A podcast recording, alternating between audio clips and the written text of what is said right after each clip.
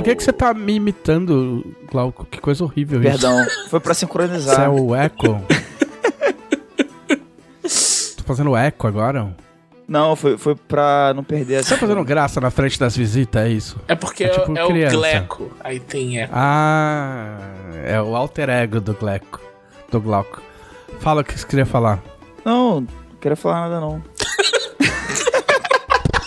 Não, eu tô zoando. É, eu, tenho, eu tenho uma história. Ó, os caras. Ó, os caras tão muito engraçados, né, meu? Vamos ver quanto tempo dura essa graça aí. São... Eu tenho uma história que me contaram do prédio da Jambô, em Porto Alegre. Como assim? É, não é, e tem a ver comigo a história. O Se liga. quê? Eu tô muito. É, Te é. contaram uma história que tem a ver com você. Exatamente, exatamente. Tá bom. É, quando eu, antes disso, um pequeno prelúdio. Antes de eu trabalhar na Jambu, eu trabalhei num lugar. Nossa, eu vou pegar vários MM aqui. Pega aí, pega aí. Um pequeno prelúdio. Antes de eu trabalhar na Jambu, eu trabalhei num lugar que tinha um micro-ondas que tava dando defeito. E tinha vo- voltagens diferentes. Aí eu, sem querer, liguei na volta- voltagem errada e pifei o micro-ondas. Eu posso contar essa história com mais detalhes, quem sabe, num, num outro episódio, porque a história não é essa, esse é só o pequeno prelúdio. E aí Ok. eu tenho. é, eu contei já essa história pra algumas pessoas da Jambu, né? Que eu queimei o micro-ondas da, da empresa, eu tive que levar o meu, é uma parada meio precarizada, era um negócio meio esquisito. Aí, é uma história, é um dos meus Não é perrengues precarizado, é o Rio de Janeiro. É o Rio de Janeiro. É a cara do Rio de Janeiro. Você queimou. Ó, então traz o seu aí. É, e aí, eu tenho essa história aí na minha vida, né? Aí eu contei essa história uma vez pro pessoal da Jambô, né, lá no Discord. E aí na Jambô tinha um micro-ondas que tava velhinho, mi- micro-ondas chamado presuntinho, né?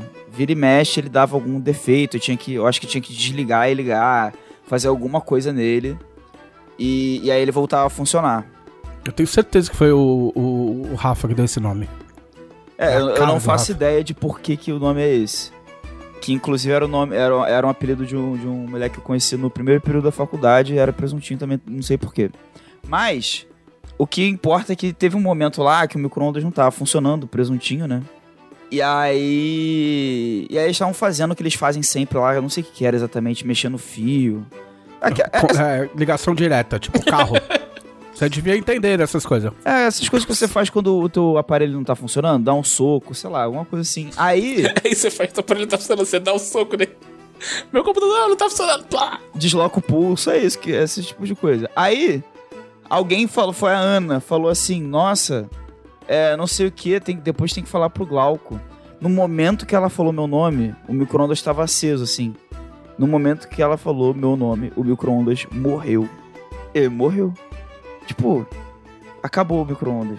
Ele nunca mais ligou. Tipo, a essa altura já trocaram, eu acho. Que já tem um tempo isso. Foi nesse meio, te meio tempo que eu não, participei do podcast, né? Então o presuntinho, o presuntinho faleceu. É, E, e parece que só o que faltava era, era falarem meu nome. O que me leva a pensar que se eu já estivesse lá, talvez o presuntinho já tivesse. eu acho que eu tenho alguma coisa com micro-ondas. Talvez o, o presuntinho já tivesse morrido antes. Eu ia chegar perto do presuntinho e ele, ele ia parar de funcionar. Ainda bem que Mas na tua casa funciona o micro-ondas normal? funciona. Tem certeza? Vai lá checar. Tenho certeza.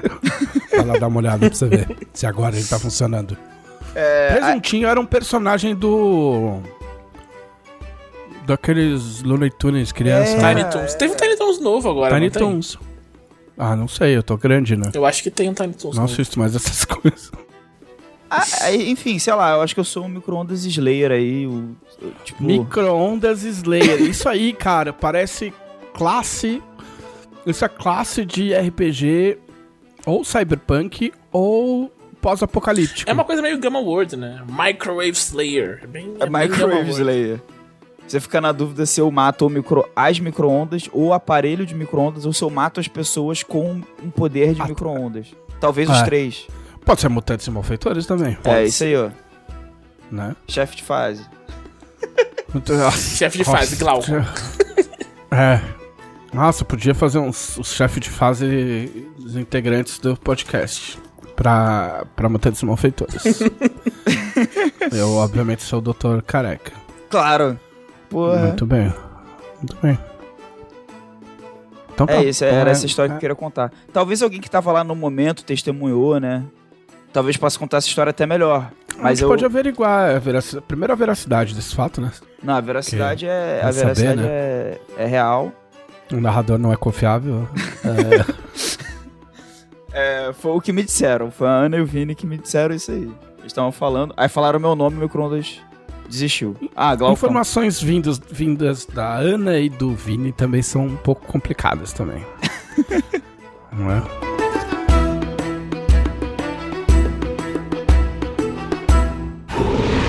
Podcast Dragão Brasil.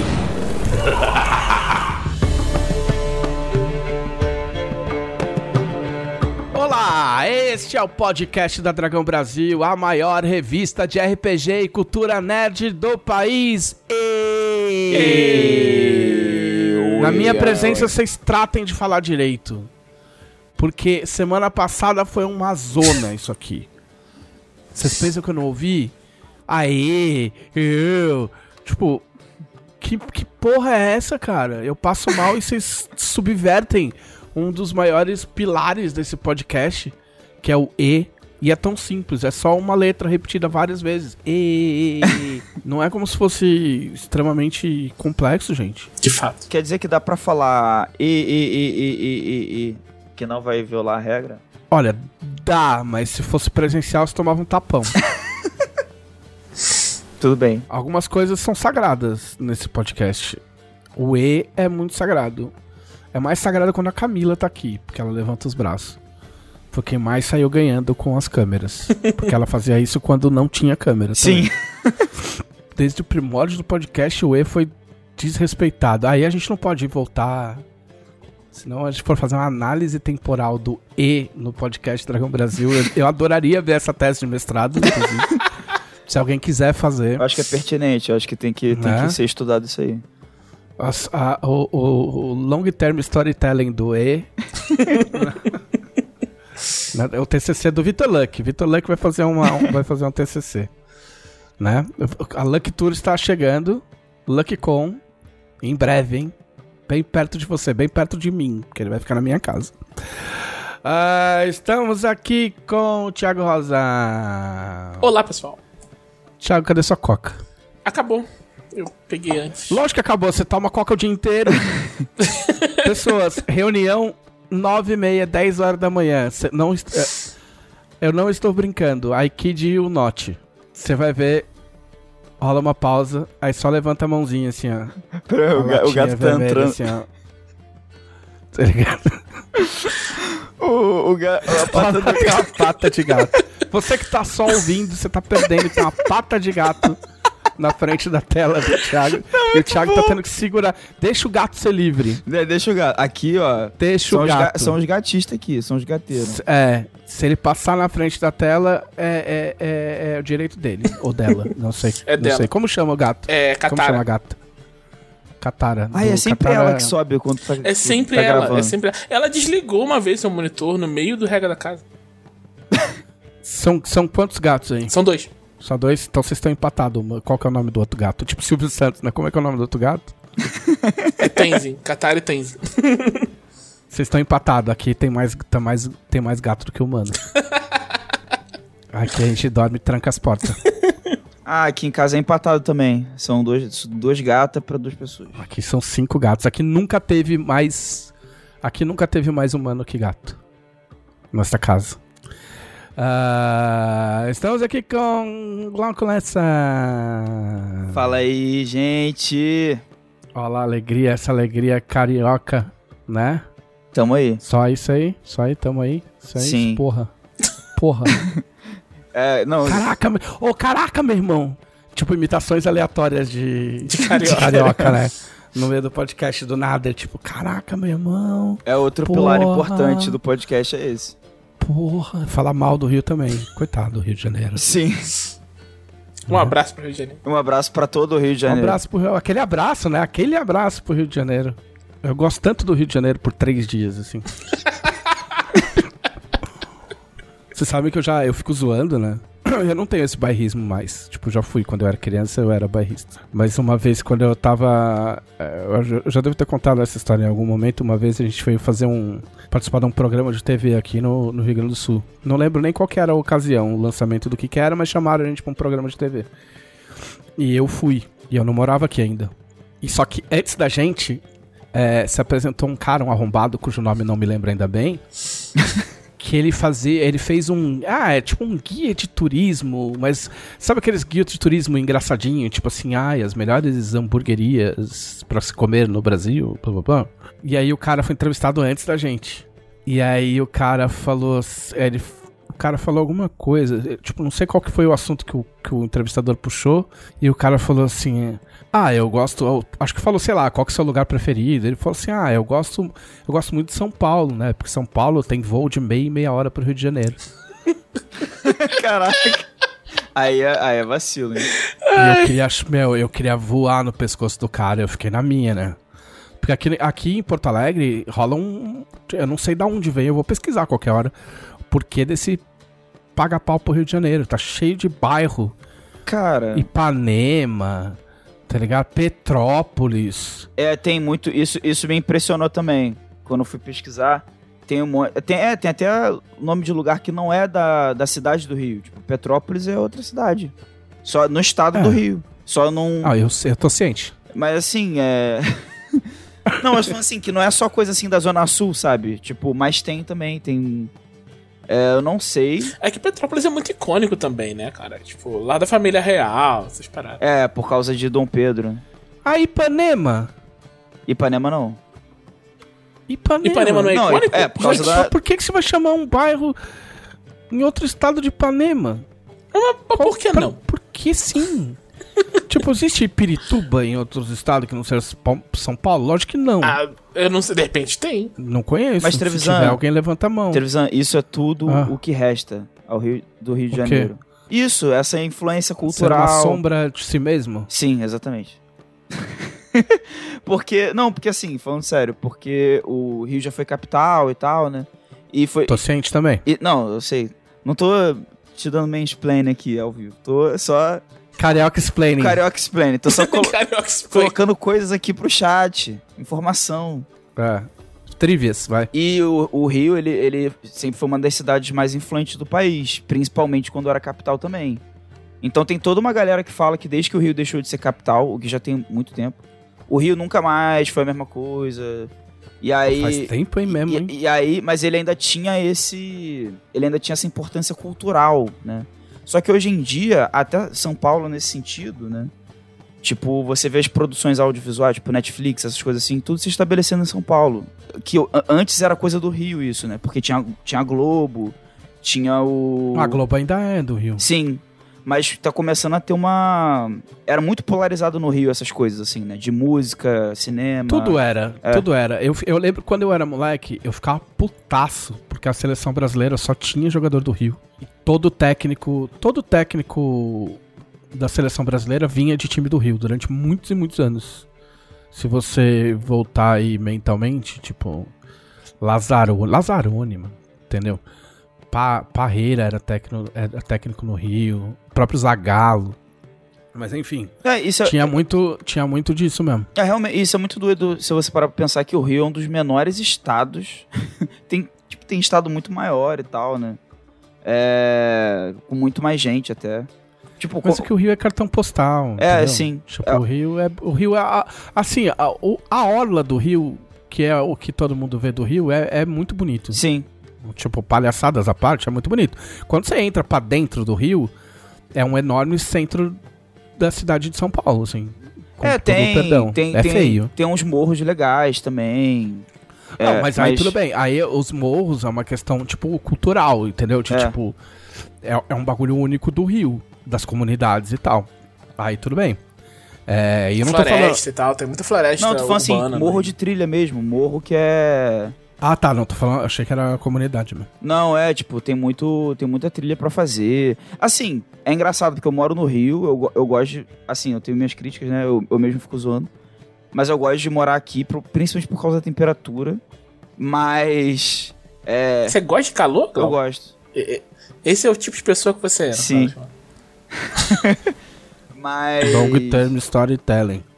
É. mas, mas, cara, é, a- os pontos mais fortes do Rio realmente são coisas liga- ligadas à natureza, pra maioria das pessoas, tanto que são do Rio quanto que vêm de fora do Rio. E eu não, não gosto de ir em praia, não gosto de fazer trilha, não gosto de nada disso. Então, os pontos mais fortes do Rio são coisas que eu não me importo muito. Tá ligado? Mas a galera gosta muito. Eu tenho uma amiga que se mudou pra São Paulo e ela nunca não gostava de ir na praia. Ela era tipo gótica, assim. Aí, aí ela falou que se mudou. pra- quando ela volta pro Rio, ela fica assim: Não, eu tenho que ir na praia. Tem alguma coisa que despertou dentro de mim depois que eu me mudei. Que eu preciso ir na praia quando eu volto no Rio, porque é totalmente diferente lá.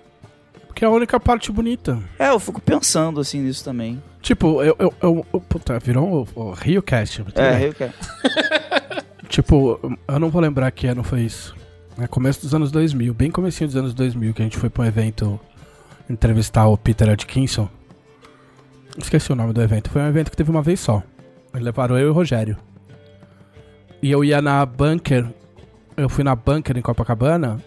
Pensa se não é da hora você sair meio bêbado, tipo, 8, 9 horas da manhã do rolê e dar de cara com a praia. É, sim. E, tipo, ir a pé pelo calçadão pro hotel. É da hora. Mas, enfim, como eu disse pro, pro Uber da última vez que eu fui pro Rio, no Rio de Janeiro, ou você nasce carioca ou você vira carioca. Não tem meio termo, senão você não sobrevive. E é menos piada do que parece. Pior que Porque, é. meu amigo, é um rolê, hein? Ah, mas um abraço pro Rio. Eu não, não, não me hospedem mais pra dentro do Rio. Nunca mais. Sim, nunca mais. tipo, da última vez foi.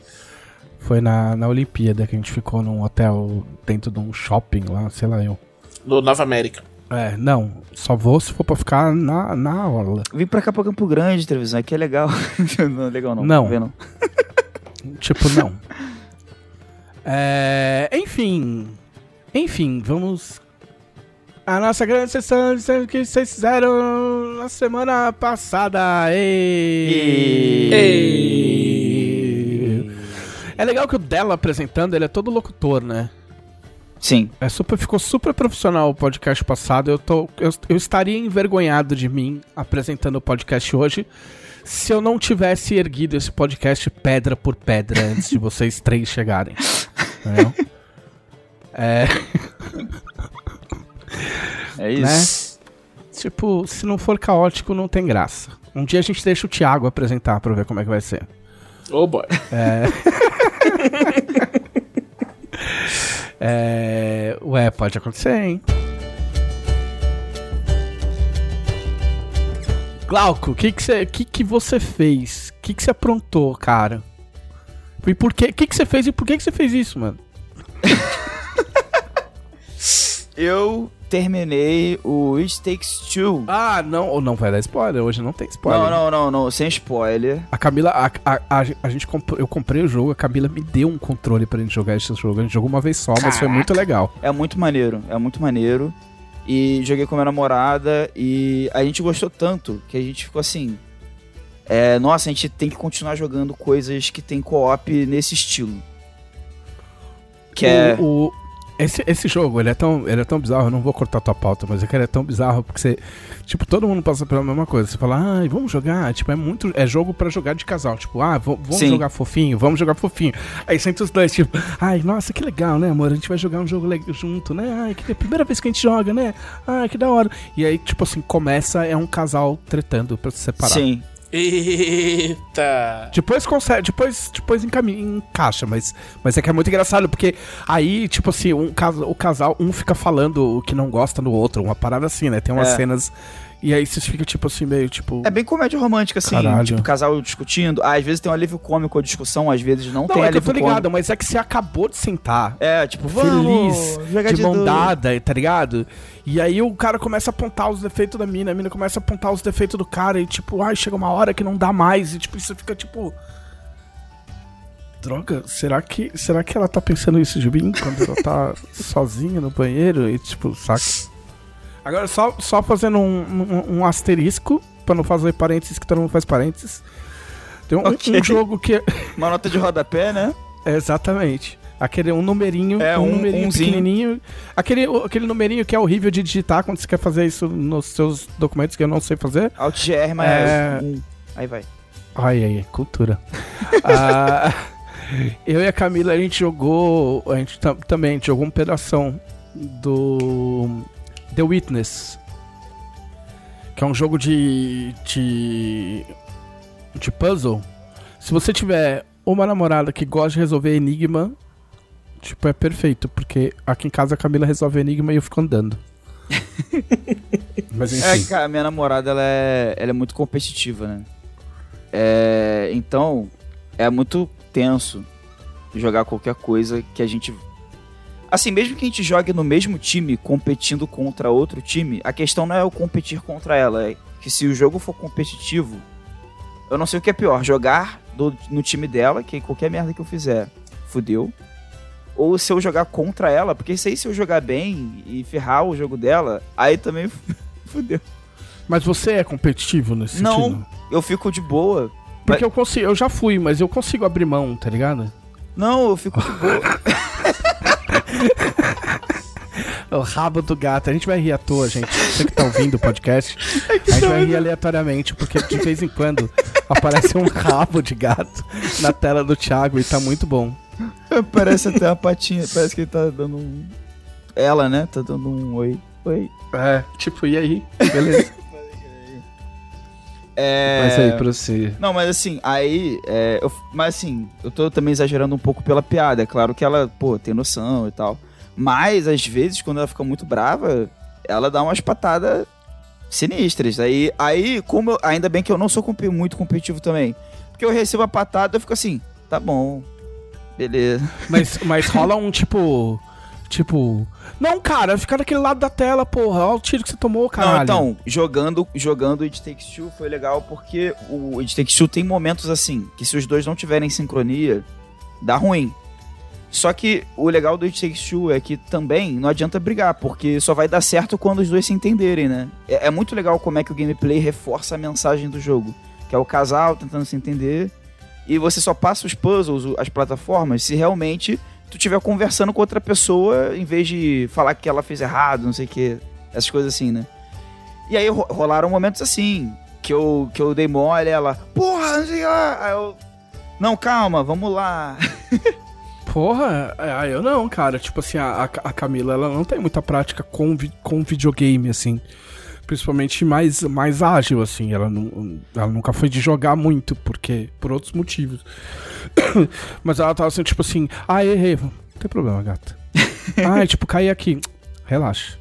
Tipo, ah, fiz não sei o que lá. Meu, não esquenta a cabeça. Tipo, porque pra mim meio que, tipo, tá tranquilo. Tá tudo É, não, ainda mais que esse jogo ele é bem assim, é, ele é bem de boa, você morre e volta mais ou menos do lugar que você tava, não tem, ele não é um jogo muito punitivo, não é a ideia dele ficar te punindo se você errar. Dark Souls de casal, imagina. Nossa! Cara, Ah, você morreu e a culpa foi dele. Não, aí é pra, né, terminar o relacionamento. É, Isso é da hora. pra se forçar a jogar um jogo difícil. Para as pessoas se odiarem. É, assim. pra que isso, né? Mas.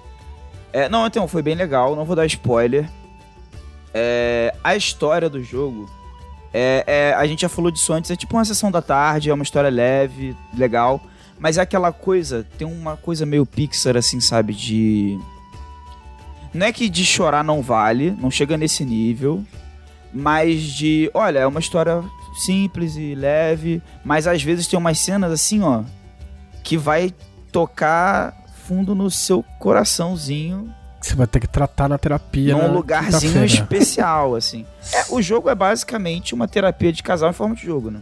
Pra começo de conversa. Então, dá pra ver que os caras estudaram muito sobre o assunto pra pensar a história em, em torno desse, dessa questão. Caralho, ou tá tudo bem. Mandou uma muito boa. Dark Soulmates. Eu quero esse jogo na próxima E3. Muito bom, muito bom. É, e aí a gente terminou o jogo, foi emocionante. É, Vocês estão juntos? sim, estamos juntos. Ah, ok. Que bom. É, e. E aí a gente falou, cara, eh, vamos procurar outro jogo dessa empresa. E eu descobri que o A Way Out, que são dois presidiários tentando fugir da prisão, Ah, sim. É da Ah. mesma empresa, só que de uns anos atrás, assim, tipo 2018, sei lá. E é na mesma Tem vibe. o, o Brothers, A Journey of Two É, também. é, é deles? também. Ah, o Brothers é deles É, também? sim. Ah, não E sabia. aí eu fui um pouco a fundo. A gente comprou o jogo, que- ficou em promoção na- no PlayStation, e a gente começou a jogar. É bem legal o começo. É claro que assim, ele, ele é mais.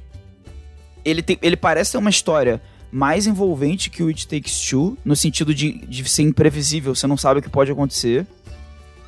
E são assuntos mais sérios, assim, né? Pô, pris- prisão, tem umas paradas meio, né?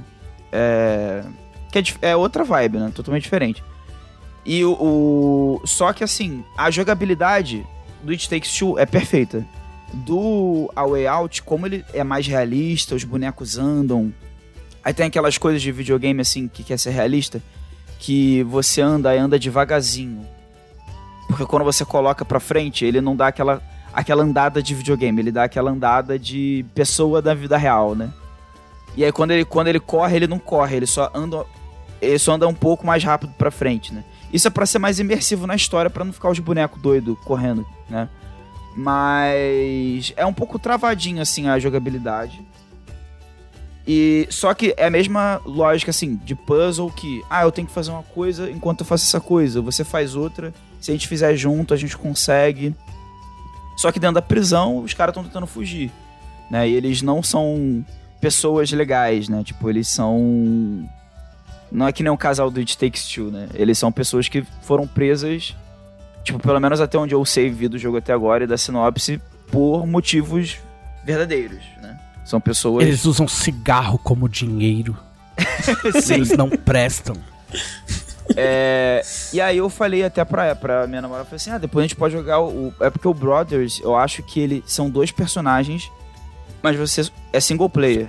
Você controla um com cada, cada É. um com analógico. Você controla um com cada analógico. E aí eu fui atrás dessa empresa e eu descobri que o cara que tá por trás desses jogos nessa empresa, me esqueci o nome dele agora, mas ele, ele é libanês e ele foi pra Suécia, tipo, refugiado, não sei se exatamente refugiado com uma mão ou outra, uma mão na frente e outra atrás, mas ele foi pra Suécia fugindo de uma, uma das guerras do Líbano aí, que eu não sei qual foi. Bom, tem várias, né? Dá pra É, é, e. E ele era cineasta, ele fez faculdade de cinema, a princípio. E aí ele foi caindo pra coisas de videogame. E é por isso que os jogos dele, tanto o It Takes Two, que é o mais leve, né? Quanto os outros, tem uma, uma coisa assim de direção, sabe? Nas cutscenes, assim, uma certa preocupação estética né, por esse lado. Mas o que eu achei impressionante é porque eu tava lendo sobre o A, A Way Out, né? E aí ele tava falando pra, pro jornalista que esse era o jogo até então. Não sei se o It Takes Two agora, né? Saiu agora. Se é, se é mais autobiográfico. Mas ele falou que o A Way Out era o jogo que tinha mais elementos da vida dele. Não porque ele Porque foi ele preso. trocava cigarros por coisas. Mas é porque vários puzzles e várias situações que os personagens passam, apesar de ser no contexto de presídio, ele passou, tipo, escapando de situações pra chegar na Suécia. Os bandidos escapando do presídio seria ele. Certas situações ali, ele Na escapando. Suécia, a Suécia é de boaça, né, mano? Mas, mas não entendi. Ele, ele é tipo. Ele é imigrante legal, é isso? Não, não, assim, eu acho que ele foi. Assim, não entra muito em detalhe a matéria que eu li. Mas dá a entender que pra ele conseguir sair do Líbano, ele passou por uns perrengues. Entendeu? Não foi fácil. Ele teve que dar umas escapadas, passar sem ninguém ver, entendeu? É, e ele meio que passou isso pro jogo de alguma forma, assim, sabe? Que ele, ele fala, ele falou alguma coisa nesse sentido, que ele sabe co- como é essa sensação de você não poder ir pra onde você quiser na hora que você quiser, entendeu? E ele Ah, é tipo o brasileiro sem dinheiro também. Também sabe. Sim. e aí ele colocou isso no A Way Out. É, e aí, não, e aí eu vi assim que, que ele é um cara super. Os jogos dele, o, o Brothers, ele fez. é, e aí quando ele fez A Way Out, foi, quando, foi ele que deu a ideia: olha, esse jogo ele tem que ser obrigatoriamente multiplayer. Foi, porque isso é uma coisa assim. Pra que fazer assim? Deixa a opção de single player multiplayer, né? Fica mais difícil vender o jogo. É, foi ele que convenceu a, a EA, né? A, tipo, não, é uma pessoa só compra e a outra pode jogar com ela. Então isso que tem no It Takes Two já tinha no A Way Out. né? É... E aí, cara, eu fiquei super interessado. Eu vi até entrevista dele falando que, tipo, já tem ideia pro próximo jogo depois do It Takes Two e que vai ser melhor ainda. Mas é claro que ele, ele sempre vai dizer isso, né? É um casal que vai preso. É um casal que vai preso e que são irmãos, brothers. Mas, É tipo, caralho, é tipo. tipo os Lannister vão preso, sim. né? É, e aí que é muito bom, assim. É, além disso, eu também joguei Destiny 2. Puta, você caiu na teia do, do dela. Caí na teia. Se você falar que entendeu a história, você tá expulso do podcast. Não, não. Eu comecei a jogar o Renegados, que é a primeira expansão do 2. E quando dela falou no episódio passado aí que pra ele é, é o que tem a história mais legal, eu ainda não joguei os outros, mas eu acho que eu consigo entender por quê. Tem um personagem muito carismático no Renegados, que é o Cade 6, ou Cade 6. Hum. Que ele é um cara bolado, ele já vem desde o 1. E- Ele é tipo o NPC mais querido do, do Destiny. E, É um robô que usa capuz? Isso, é. Até eu sei que é, maluco. É, e aí, essa história do Renegados é toda relacionada a esse personagem. Por isso que. E ele é muito carismático e tal, então por isso que funciona muito. É, por isso que funciona muito bem. Você entendeu É. a história? Oi? Você entendeu a história? É, a história é simples, na verdade. Eu, eu queria evitar mais por questão de spoiler, né? Não, não precisa dar spoiler, é só você falar. mas eu, tipo, eu gostei, mas é uma história simples. E se resume a isso: é tipo, ah. Ah, tem a ver com esse Cade Six aqui. Pô, e tal, Cade Six é maneiro, vamos fazer isso, vamos. Fizemos. Beleza, agora vamos juntar tal as coisas no outro lugar. Juntamos. Agora vamos fazer isso de novo nesse outro lugar. Juntamos. Aí, aí você conhece uns NPCs novos. Eu acho que isso, pra quem já jogava Destiny antes, é legal, porque assim, tem toda uma área nova que veio nessa expansão, que é a Orla Emaranhada. Não tinha isso antes. Então é todo um lugar novo pra você explorar, isso é legal. Com missões e coisas assim, né? Mais histórias pra você não entender. Se você achou difícil de entender as histórias antigas, aguarde É. nossa próxima expansão. Não, e assim, jogando a expansão na, or- na ordem, eu zerei essa expansão Renegados, mas eu ainda tô fazendo coisas da expansão, que não são da história principal. Que é tipo raid, essas coisas. A raid eu ainda não consigo fazer, na verdade. Mas tem tipo umas coisas assim, é, paralelas da expansão, que não tem a ver com a história principal, eu tô fazendo. É, mas jogando assim na ordem, eu acho que vai dar pra entender, tipo, se você ignorar todo o. todos os termos difíceis e só, e só prestar atenção nos personagens, o que sobra é, cara, a gente precisa fazer X por causa de Y, senão. Ah, esse- é, resumiu a história de todos os videogames Sim, da é, história to- da humanidade. Exatamente. É- Mario é assim. É que o Destiny, ele tenta disfarçar isso com vários termos super profundos, mas na real é só isso, é só... Sabe o que, sabe o que é isso? É escroto. e olha que eu acho divertido o Destiny, eu só des- desisto de entender, Ah, sim. entendeu? Ah, não, ah, Isso pra aí mim, é- pra mim é importante entender, mesmo que eu ache muito simples. Porque é muito estranho jogar, eu, eu, eu me apego muito à história, mesmo, mesmo que eu ache a história ruim, mas, mas eu não entender a história, é o- parece que eu tô errado. História, você tem que. Meu, você tem que absorver o bagulho. Entendeu? Você não tem que, tipo, parar. Tipo, não tô falando. Eu, é, tipo, é pela zoeira que eu falo que não dá pra entender absolutamente nada, embora eu não entenda absolutamente nada. Mas é tipo assim. Lore, cara, você tem que absorver o bagulho, você tem que ouvir o bagulho e, tipo, sac sacar. Tipo, você não tem que ficar, tipo, ai, os Fringles, não sei o que lá, e, tipo, e o cara inventa, bota um monte de coisa no meio e de verdade, não tô zoando, jogando, de verdade, eu mais de uma vez tava jogando e não sabia por que, que eu tava fazendo aquilo lá. É, então, na, Não na- tá- você não tem noção em muito momento, falando bem sério, em muitos momentos você não tem a ideia de por que você tá fazendo. Você só, só- você só sabe o que você tem que fazer. Ah, ok, eu tenho que ir lá, tipo, aí lá desativar o bagulho, aí reativar o bagulho e vai ficar vindo o monstro enquanto o negocinho lá, o, o, o Lannister tenta. Que não é mais o Lannister, é o. é o- É, tenta reativar o computador porque ele foi hackeado e aí vem uma horda e você tem que ficar batendo na horda. tá, tá, tá.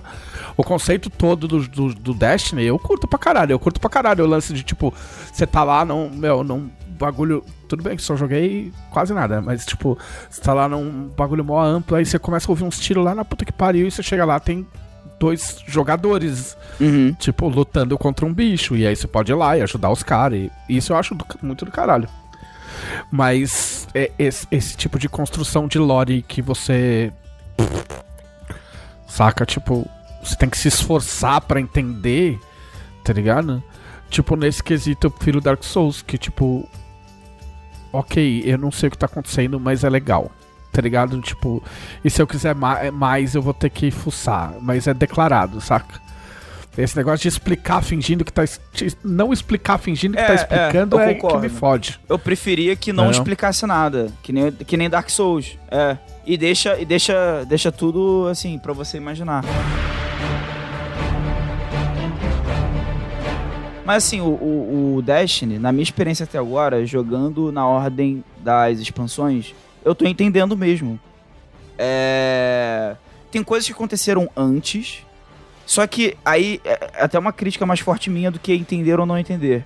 Que é, é, no mundo do Destiny, no universo Destiny, a cada expansão acontece um evento muito cósmico e foda. E aí é muito épico. Só que, por exemplo, o Renegados é a primeira expansão do 2. A experiência core do, do- básica do 2 não tá mais disponível, porque o jogo fica muito pesado, então eles ficam rotacionando os planetas, porque não dá pra colocar o sistema solar. O jogo ficaria com mais de 200 GB, uma parada assim que as pessoas falam. Então, ele já tá- então o conteúdo básico do Destiny 2 não está disponível nesse momento. E o Destiny 2 é de graça. Então se você baixar o Destiny 2, vou jogar aqui sem as expansões. Você só vai jogar as missões da semana e um conteúdo meio capado assim que realmente não tem pé nem cabeça ali. Tipo, porque o Destiny 1, eu me lembro que quando eu joguei na época, eu- já esqueci tudo, é tudo super esquecível. Mas o Destiny 1 co- foi antes dessa coisa de expansão e tal. Ele tinha início, meio e fim a história do 1. E eu entendi. O 2, eu comecei a jogar. Teve um evento cósmico sinistro, que todos os guardiões desapareceram, e não sei o quê. E aí, quando chega a expansão do Renegados, nada disso importa mais. Tipo, Você consegue começar a jogar a partir do Renegados. E a- às vezes um NPC menciona, ah não, porque a guerra, eu acho que é Guerra Vermelha, uma coisa assim. Que a Guerra Vermelha que aconteceu foi foda, né? Morreu uma galera. É. Mas aqui, o que importa é o Cade Six. Então, isso por um lado é positivo, porque tu não é obrigado também a saber tudo do universo Destiny pra começar a jogar.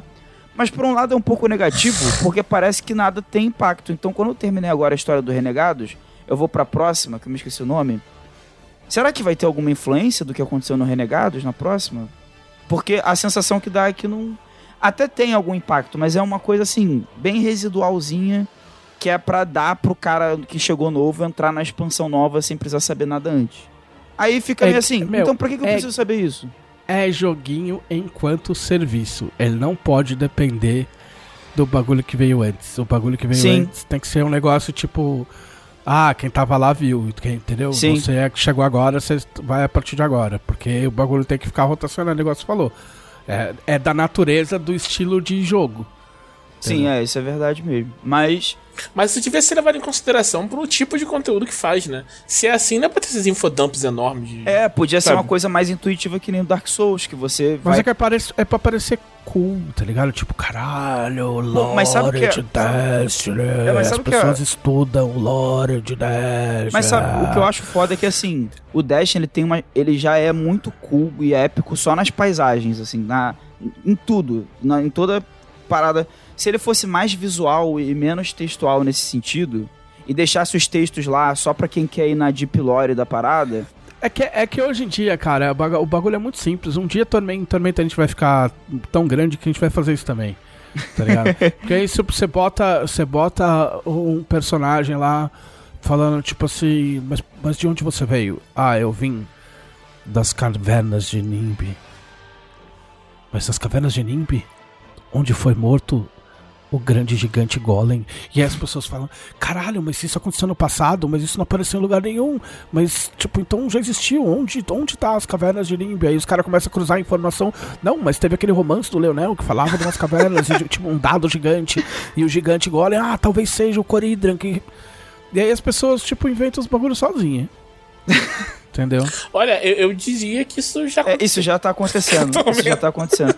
Isso já tá Entendeu? acontecendo com A- pessoas a que questão foram é que a é contratadas... honesto. É, A isso, já gente tá é é, a- isso já tá acontecendo com pessoas que foram contratadas por serem fãs de Tormenta. Porque às vezes eu crio uma- umas coisas, ou acho que o Thiago também deve acontecer isso no legado, que é com base nisso.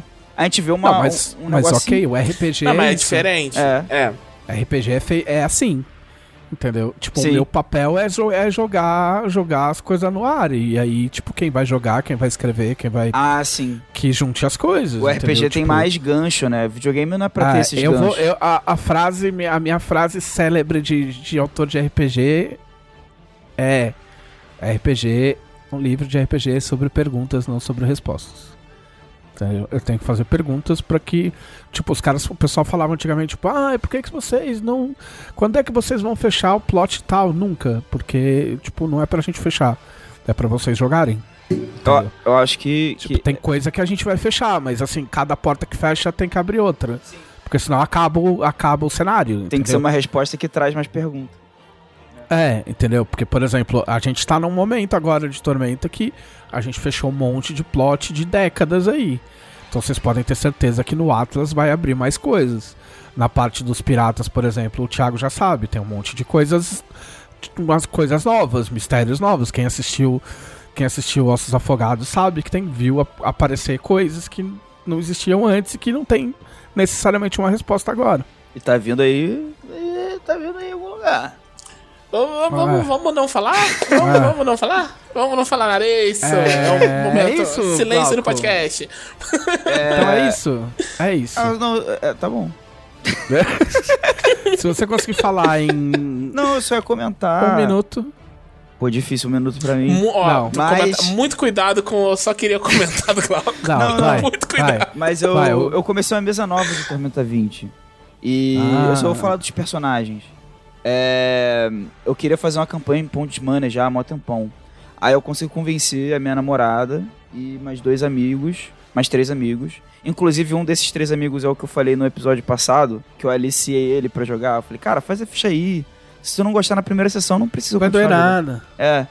Então, aí rolou esse, essa- esse fim de semana que passou. E foi uma primeira sessão toda centrada só em eles tentando entrar em Pond de Money, porque é, a chave muda o tempo todo. Aí, viu? Ó, uma pessoa que sabe ler o livro básico. É. É.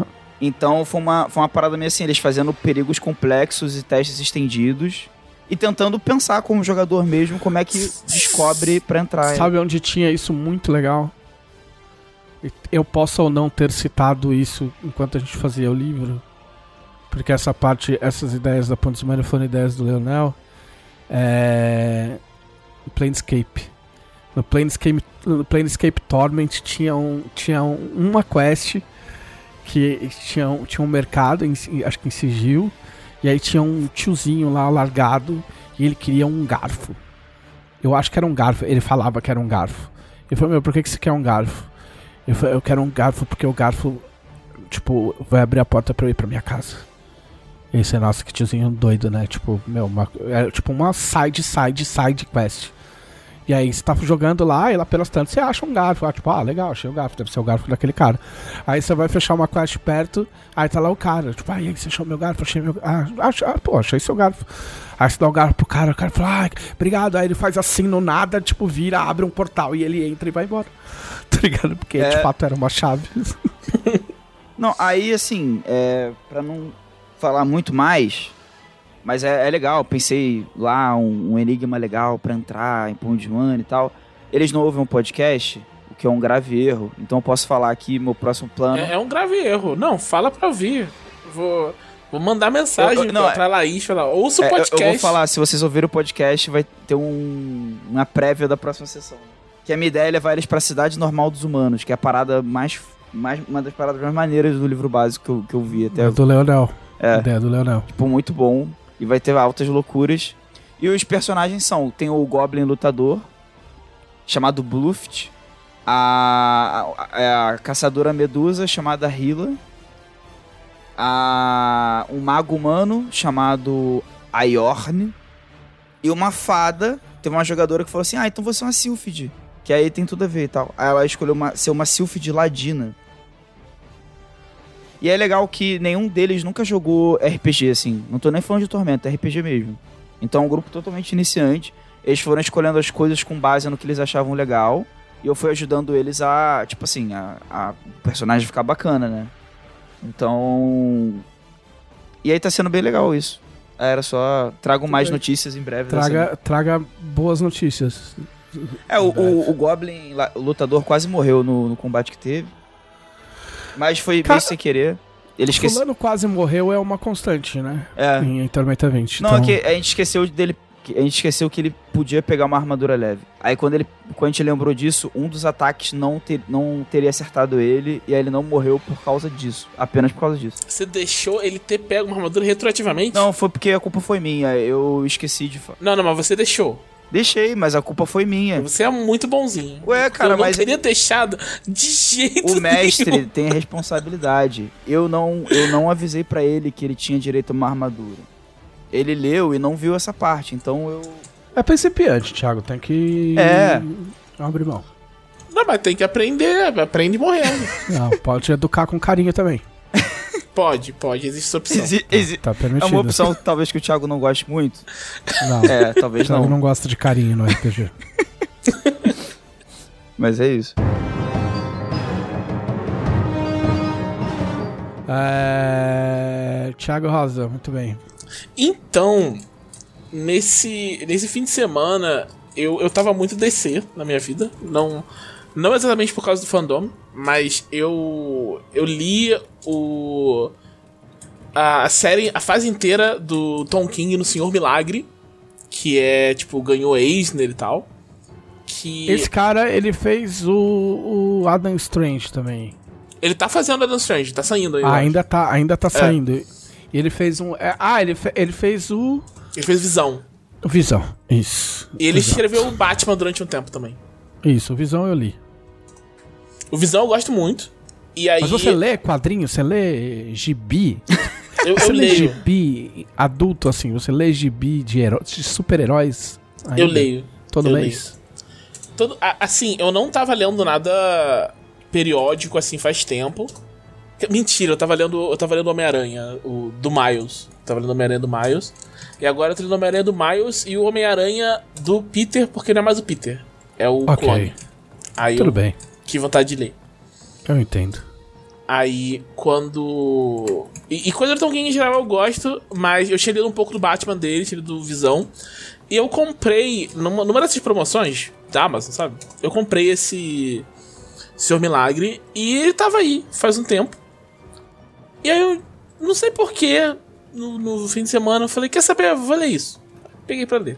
Do nada. E é muito bom, tipo, é ridículo de bom. Eu li numa noite. Tipo, eu peguei, são 12 edições, eu, eu li inteiro numa. Ele só faz. Ele só, tirando o Batman, ele, só, ele meio que só faz isso, né? Ele faz várias séries limitadas longas, né? É, série limitada, longa, pegando um personagem que, tipo, não é. Tipo, Ninguém A-list. dava um. Ah. E fazendo um negócio louco com o personagem. Mas isso é um caminho. É um, é um caminho meio que virou quase tradicional, né? O, o Gaiman estourou É, assim. sim. Né? É, Eu falo disso. Com a. Com a, O Sandman. Com a Orquídea Negra. Ah, Orquídea Negra meu antes do. Sandman, é verdade. É, Orquídea o Alan Negra. Moore também. É, o Alan Moore pegou o Monstro do Pântano que era uma. Era, nossa, eu ia falar sem zoeira. Eu ia falar Monstro do Pântano que na época era uma lama, né? mas não era. E não era a piada. Mas, É. enfim.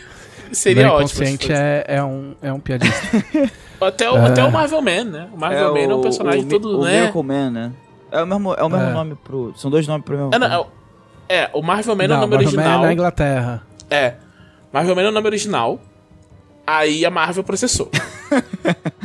aí, fora da Inglaterra, teve que ser Miracle Man. Mas aí agora a Marvel comprou o Miracle Man. Ah, então é. Marvel Man. Não, essa história tem uma treta. Que tem uma treta do, do Neil Gaiman com o McFarlane. Não, com o McFarlane. Isso é da Angela. Então, mas tinha, tinha um Miracle Man no meio.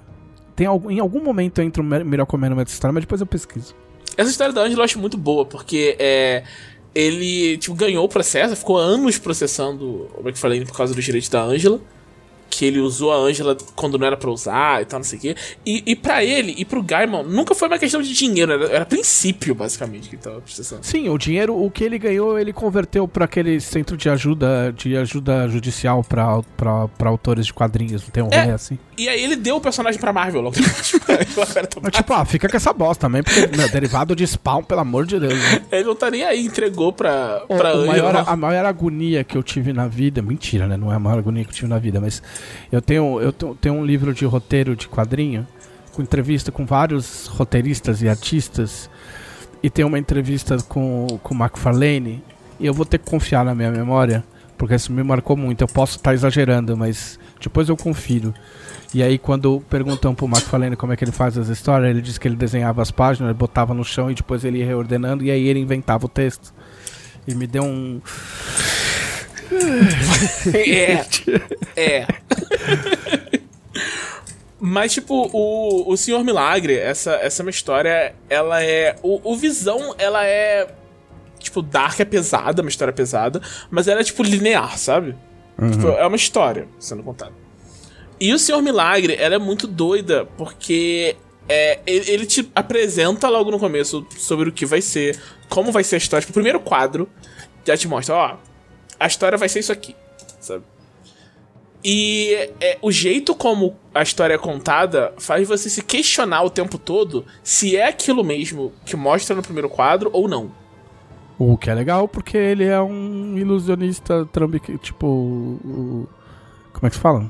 É um Escapista. fuga, escapista. É. Então, tipo, é, é muito, muito legal, assim. Eu nunca gostei muito do, do Senhor Milagre, na real. Acho que foi por isso que eu demorei pra, tipo, comprar e ler.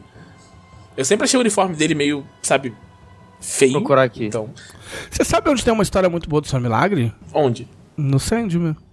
No Sandman tem Milagre? Não lembro. Sandman, Sandman é número 5, se não me falhar a memória, hein? Se não for 5, é porque eu acho que é o 5. O 6 é o da.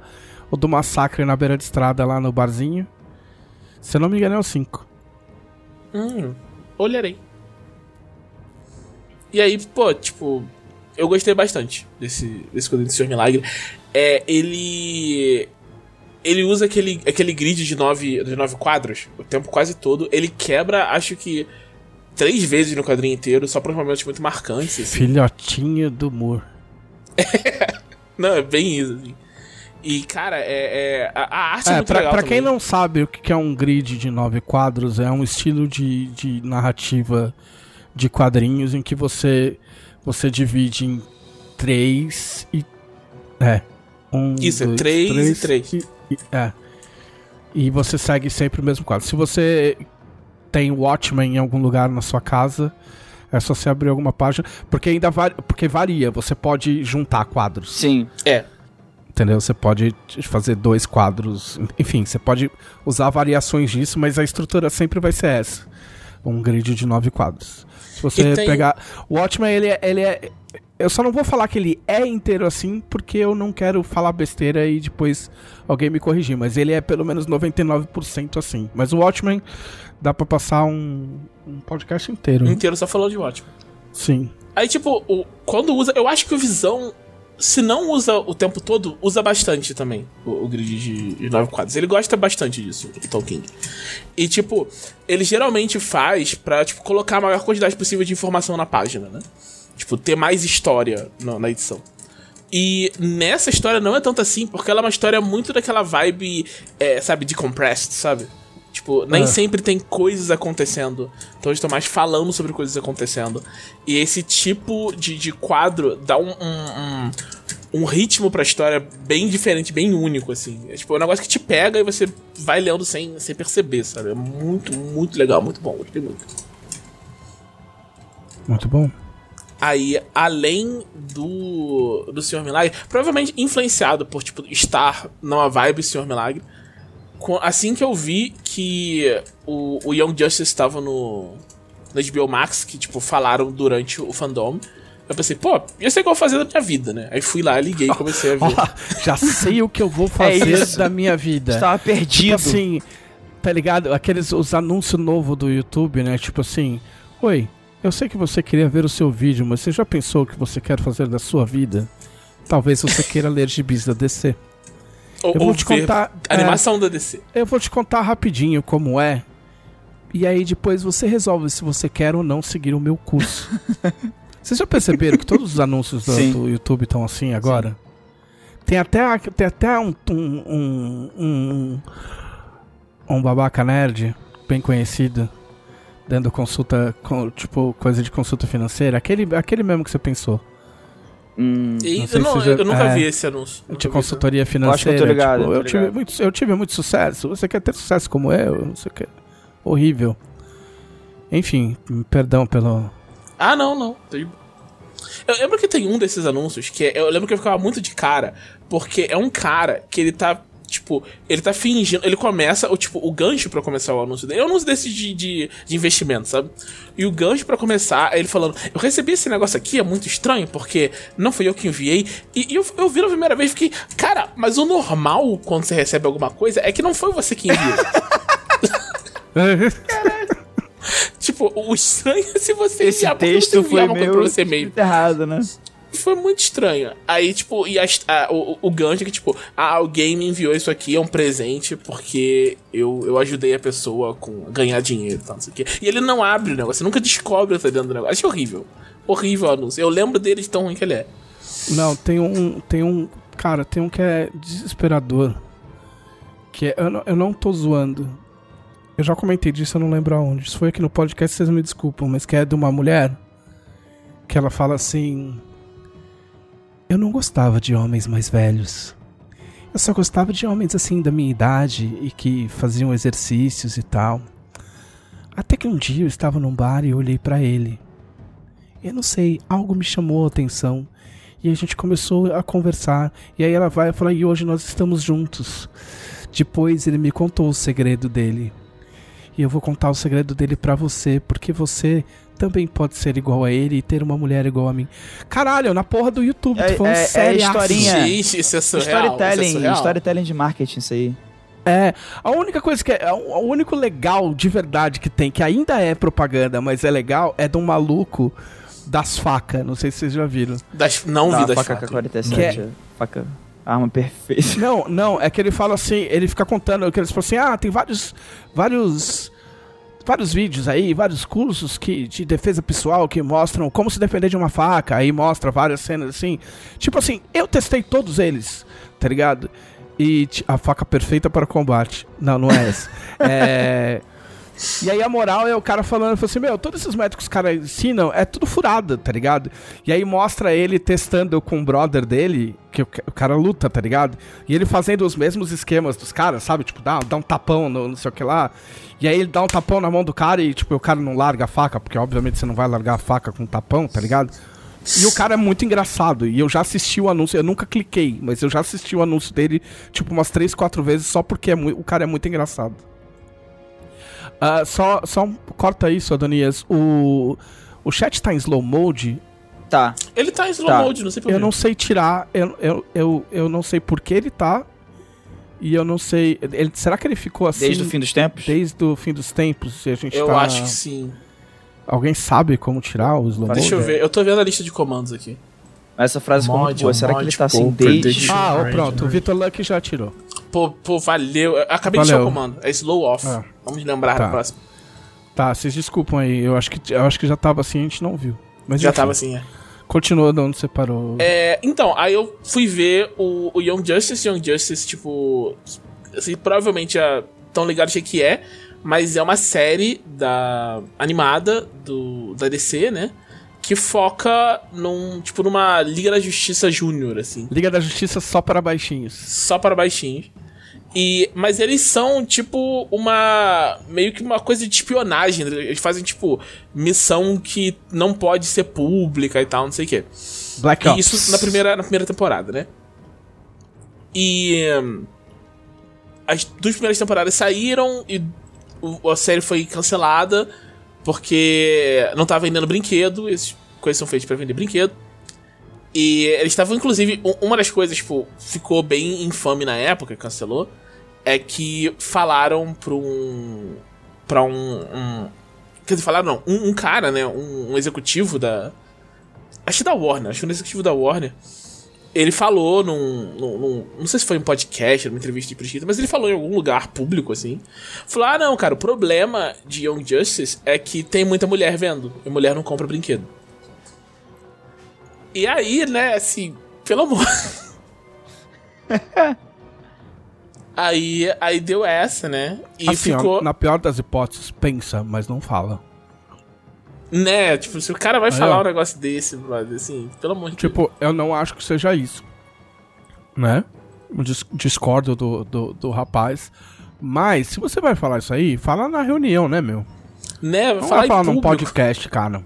Assim, de pensar, já tá errado. Já tá errado de pensar. Mas de falar, aí errou duas vezes já. Aí complicou. Mas enfim, cancelaram o, o Young Justice. E os fãs, tipo, foi uma coisa. Era uma coisa constante, assim. Tinha página que, tipo, todo dia falava. Já faz tantos dias que não tem nenhuma notícia sobre a terceira temporada de Young Justice. A pessoa não cansou. E, tipo, eu, eu gostava muito na época. Mas eu pensei, cara, acabou, não vai ter, sabe? É a vida É, a vida que segue, né? bola pra frente. Mas o pessoal não cansou, sabe? Foi uma coisa assim. O, os- o pessoal ia atrás dos. dos. Dos dubladores. Então falava, gente, vocês não querem uma nova temporada e tal. Os dubladores, pô, eu gostaria, mas assim, eu não posso fazer nada e tal. É. E aí, depois de, de- de muito tempo, de muitos anos, o Cartoon Network chegou e falou: tá bom. Tá bom. Vai ter uma terceira temporada. A terceira temporada, e quando saiu, eu não vi, porque não tinha em streaming, e eu sou muito preguiçoso de Pra pegar as coisas coisas. piratamente. Não, não, tem, não tem mais paciência, não tem mais Cara, eu idade. também entendo. pra eu, ficar eu procurando também fico com uma torrent. preguiça desgraçada de, de atrás. Então, eu só vejo as coisas legalmente hoje, não, não pela força do meu caráter, mas pela força da minha preguiça. Exatamente. E aí eu não vi Young Justice. Mas aí eu fiquei sabendo que a terceira temporada tava agora no HBO Max. Pensei, pô, então agora eu posso ver? Então abriu o HBO Max, comecei a ver. E é muito bom. É, tipo, eu acho melhor que as duas primeiras temporadas. Tipo, eu, eu vi que tem um pessoal reclamando e eu quero aproveitar esse momento, esse espaço aqui no podcast, essa. essa essa audiência maravilhosa pra dizer que as pessoas estão erradas.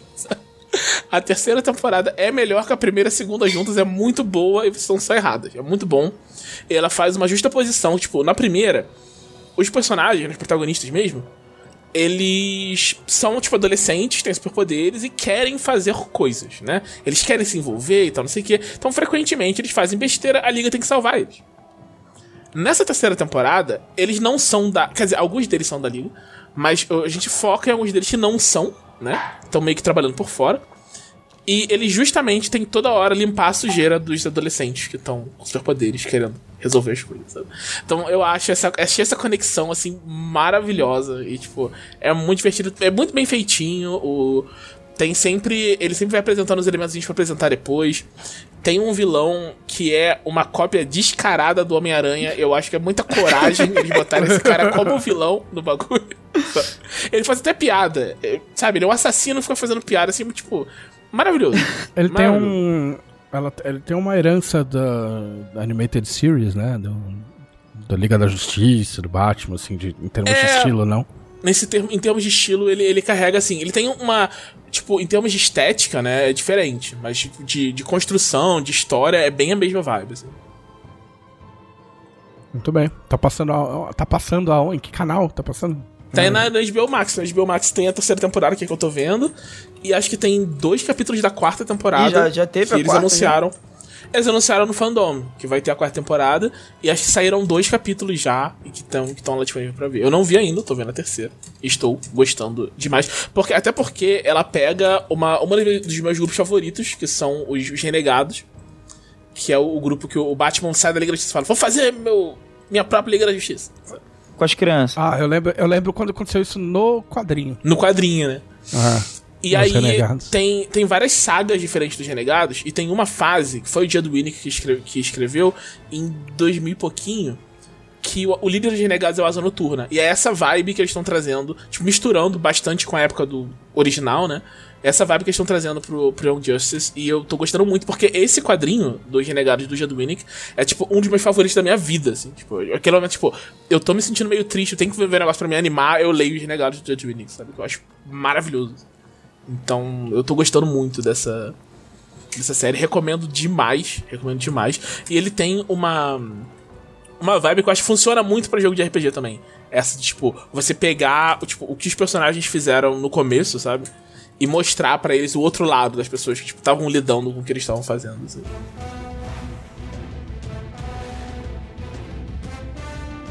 Ah, O que que eu fiz? O que que eu fiz? Cara, eu, eu fiz algumas coisas. Ah, é, que, é que é legal, porque assim, aí eu faço pauta. Aí chega na hora da pauta, na hora do programa, eu lembro de coisas que eu fiz. e eu não, não anotei na pauta. Por exemplo, eu assisti um filme coreano que eu não lembro o nome. Olha só. Olha só. que é A Ligação. Olha só. Chama A Ligação. Não vou falar muito, mas é um filme de suspense. Porque na esteira do. do, do não pode falar Round 6, né? Porque senão dela fica bravo. É round 6. Embora, embora ele esteja equivocado, porque na Austrália também chama Round 6. Opa! É, então, por quê? Tem mais um, tem mais um país. Tem mais um país em que chama Round 6, não é só no Brasil. É, quando eu tava ouvindo o podcast, eu lembrei disso. Eu, eu acho que é a Ah, Austrália. inclusive eu assisti Round 6, resenha Ah. curta, muito maneiro. Pronto. Resenha, Da hora. resenha dada. É, Tipo, bom. Show. show. É, maneiro. É, Maneiro. E aí, e aí nessa esteira aí eu fui procurar. Primeiro, pr- primeiro eu fui procurar e falei assim: será que eu aguento ver, tipo, tipo, dorama, true dorama, assim? Será que tem algum legal de mistério, assim? Aí eu achei um. Aí eu assisti cinco minutos, mas não vai dar. Não, porque cada capítulo é uma hora e vinte. É não, longo, né? Não, tô muito de boa. Tô muito de boa. E aí, beleza. Aí eu procurei filme, porque os filmes coreanos são, são muito bons. E aí eu achei esse aí, a ligação, a história de uma mina, contando bem rapidinho, a história de uma mina, que ela vai pra cidade onde ela morava pra cuidar da mãe, a mãe tá com câncer. É, o pai dela já morreu. As duas Tem patas. duas patas Como é, que, eu- como, é que, eu- como é que ela consegue ficar nessa Ela posição? tá deitada em algum Em alguma lugar. coisa- Ela tá mais deitada alta? em cima da torre. Ah, tá. É. Muito bom. E. E aí ela vai lá pra cidade, o pai dela morreu. Ela perde o celular, né? Ela liga pro, pro celular, pede pros caras devolver, os caras meio, tipo, co cobram. um- Ficam com o celular de refém. E aí, naquelas coisas que, que, que, que tipo, que fazem parte do foda-se, que eu gosto, tem um telefone sem fio na casa, toca, ela atende. E é uma menina pedindo socorro, falando: Ah, minha mãe vai me matar, minha mãe vai me matar, fulana de Eita. tal. é, me ajuda. E ela fala: Não, mas eu não sou fulana. Aí ela fala: Mas aí não é da loja da fulana? Não, não é. Aí tá bom, ela desliga. E a, e a ligação continua rolando. E aí tem um plot twist nessa ligação aí. Opa! Que eu não, eu não sei se. Deve estar na sinopse do filme. É Entendeu? que isso é logo no começo? É, é que é a premissa do bagulho. É Na a verdade, a, premissa. liga- a ligação é. Tipo assim, a ligação vem de uma mina que tá no passado. Hum. Ah, então. Ah, não é spoiler exatamente. É a, premi década é a de- premissa da É. parada. É, não é spoiler porque tem muita coisa aí pra frente, É, sim. saca? Aliás, eu, ah, inclusive, eu aconselho não ler a sinopse, porque a sinopse entrega um bagulho que é muito spoiler e é plot twist e, e meio que perde, a perde um pouco da graça. Eu preferia não saber, entendeu? É, então, como todo filme coreano tem, tipo, cambalhotas. Mirabolante. camba- é, cambalhotas de plot, não é plot twist. cambalhota. É, E aí o rolê é esse, a menina tá na década de 90 e a, e a outra tá no tempo atual e tal, e aí elas trocam ideia. E aí acontecem coisas. E- Mas, Mas é legal. onde? Hã? Mas onde que tem? Netflix. Netflix. Netflix. Netflix. Então, assistam, ah, que é muito bom. Ah, eu, por, por motivos completamente aleatórios, eu comecei a assistir Final Space, que é uma série animada que todo mundo, 89.500 pessoas na, no Twitter fizeram questão de me avisar que foi cancelada e que e um perfil me convidou a assinar um abaixo assinado pra, pra série voltar. Cara, Twitter é esse lugar, Entendeu? né, cara? Muito bom. Eu assisti, tipo, sei lá, sete episódios e já me enfiaram nesse rolê. Ah, eu comecei. Eu, eu continuei assistindo porque tem um personagem que chama Avogato. E, tipo, de, de, de, de avocado, tá ligado? E é uma série que é bem. É, Final Space, o nome da série. É uma série que ela, ela é muito histérica. Entendeu? É tipo assim, piada. tipo. É extrema, extremamente exagerado, entendeu? E o tempo todo, e o tempo todo trocadilho, o tempo todo. Ela é meio cansativa nesse sentido. Mas dá uma impressão que tem alguma coisa ali em algum lugar, entendeu? Aí eu tô indo até a hora que que cansar. É, Só tem mais duas temporadas pra assistir. mesmo. Até cancelar. Só tem mais dois. Ah, pra quem perdeu o filme, chama A, A Ligação. É um filme coreano, tá? Melhora na segunda temporada, o Anderson Garu falou. Então, que bom. É, Que eu tô Cara, isso quase é uma lá. coisa. Acho uma coisa muito engraçada quando falam isso. Tipo, eu lembro que tinha, tem um mangá que um amigo meu me enchia muito o saco pra ler, é. Hitman Reborn. Ah. E aí eu fui ler, eu achei muito ruim. Tipo, eu não achei só ruim, achei muito ruim. Sabe? Aí eu falei, cara, tipo, tá muito ruim isso aqui, sabe? Não, não tô curtindo. Aí ele falou, não, relaxa. No capítulo 80 fica bom. Não, então, eu tenho uma história parecida. Eu tenho uma. Que um amigo meu tava tentando me convencer a ver Black Clover. Eu falei, cara, você tem certeza? E, e era um anime ainda, nem era pra ler o mangá que dá pra ler mais rápido. Ah, ele não.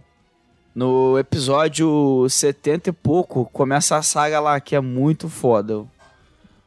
Mano, 70 e poucos episódios, dá pra você assistir Exatamente. Full Metal Alchemist Inteiro. é, Brotherhood inteiro. E é Eu muito falei, bom, todos os inclusive, ele não. Eu falei pra ele fazer isso, porque ele nunca viu o Brotherhood, o Full Metal Brotherhood.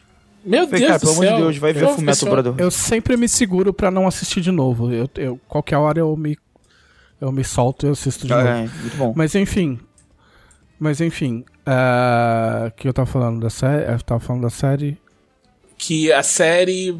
Falaram que fica melhor na segunda temporada. Que você Ah, é, alguém capítulos. falou aqui no chat No que Final fica melhor Space. na segunda temporada. Porque eu acho que eu tinha lido alguma coisa assim. E por isso que eu, eu lembrei. O quando dela já falou a- no podcast que ele, que ele assistiu e ele fala que é. Foi essa que ele não gostou? Porque é, porque, piada porque atrás de imita piada? muito o Rick Morty e depois vai ganhando uma Não. identidade própria. Foi o que o dela falou. É, podcast. imitar não, mas ele é, mas é muito acelerado. É tipo assim, é muito piada atrás de piada, atrás de piada, atrás de piada, Aham. atrás de piada, atrás de piada.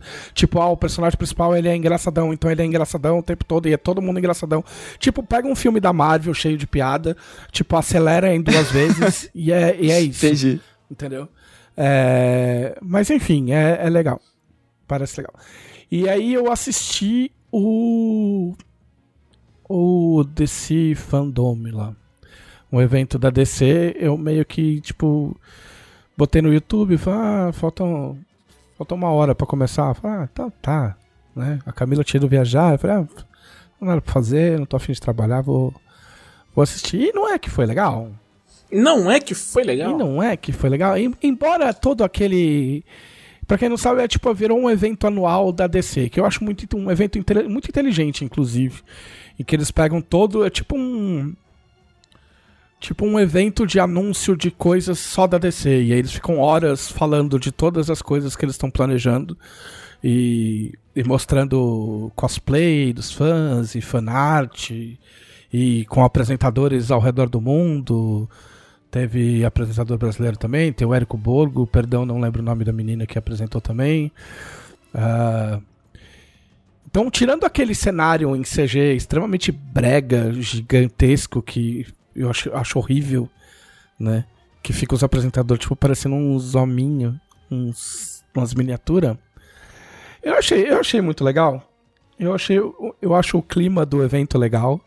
Não tem nada a ver com que as pessoas com que a gente acostumou a descer, a descer ser por causa dos filmes. Tipo, é um evento. Tipo, eu falei no Twitter, é um evento colorido, é, alegre, tipo, diverso pra caralho. Pra caralho, nível. Nível devia ter cara assim, rasgando aquela parte do corpo, assim. Até o avesso, porque o que tinha de gente não padrão, não branca, apresentando é, sendo escalada como ator, como atriz, né? Ah, deve ter sofrido muito a menina que vai fazer a Bat, que faz a Batwoman, a menina que faz a Batgirl. é, mas enfim, teve vários, vários anúncios. O Thiago também é, deu uma acompanhada. Antes, de- antes de qualquer coisa, eu queria falar primeiro do dos quadrinhos da Milestone, que eu não vou não vou dar uma de, de entendido e dizer que eu lia, porque eu não lia, nunca li, inclusive. que é que é da onde surgiu o Super Choque, que depois virou animação. Primeiro foi um, era uma série de quadrinhos é, produzidas por negros. Cara, Super É. Choque marcou minha infância, bom demais. É, o desenho era muito louco. Era muito maneiro. Uhum. Mas tinham, mas tinham mais personagens nas séries, na série de quadrinhos e tal.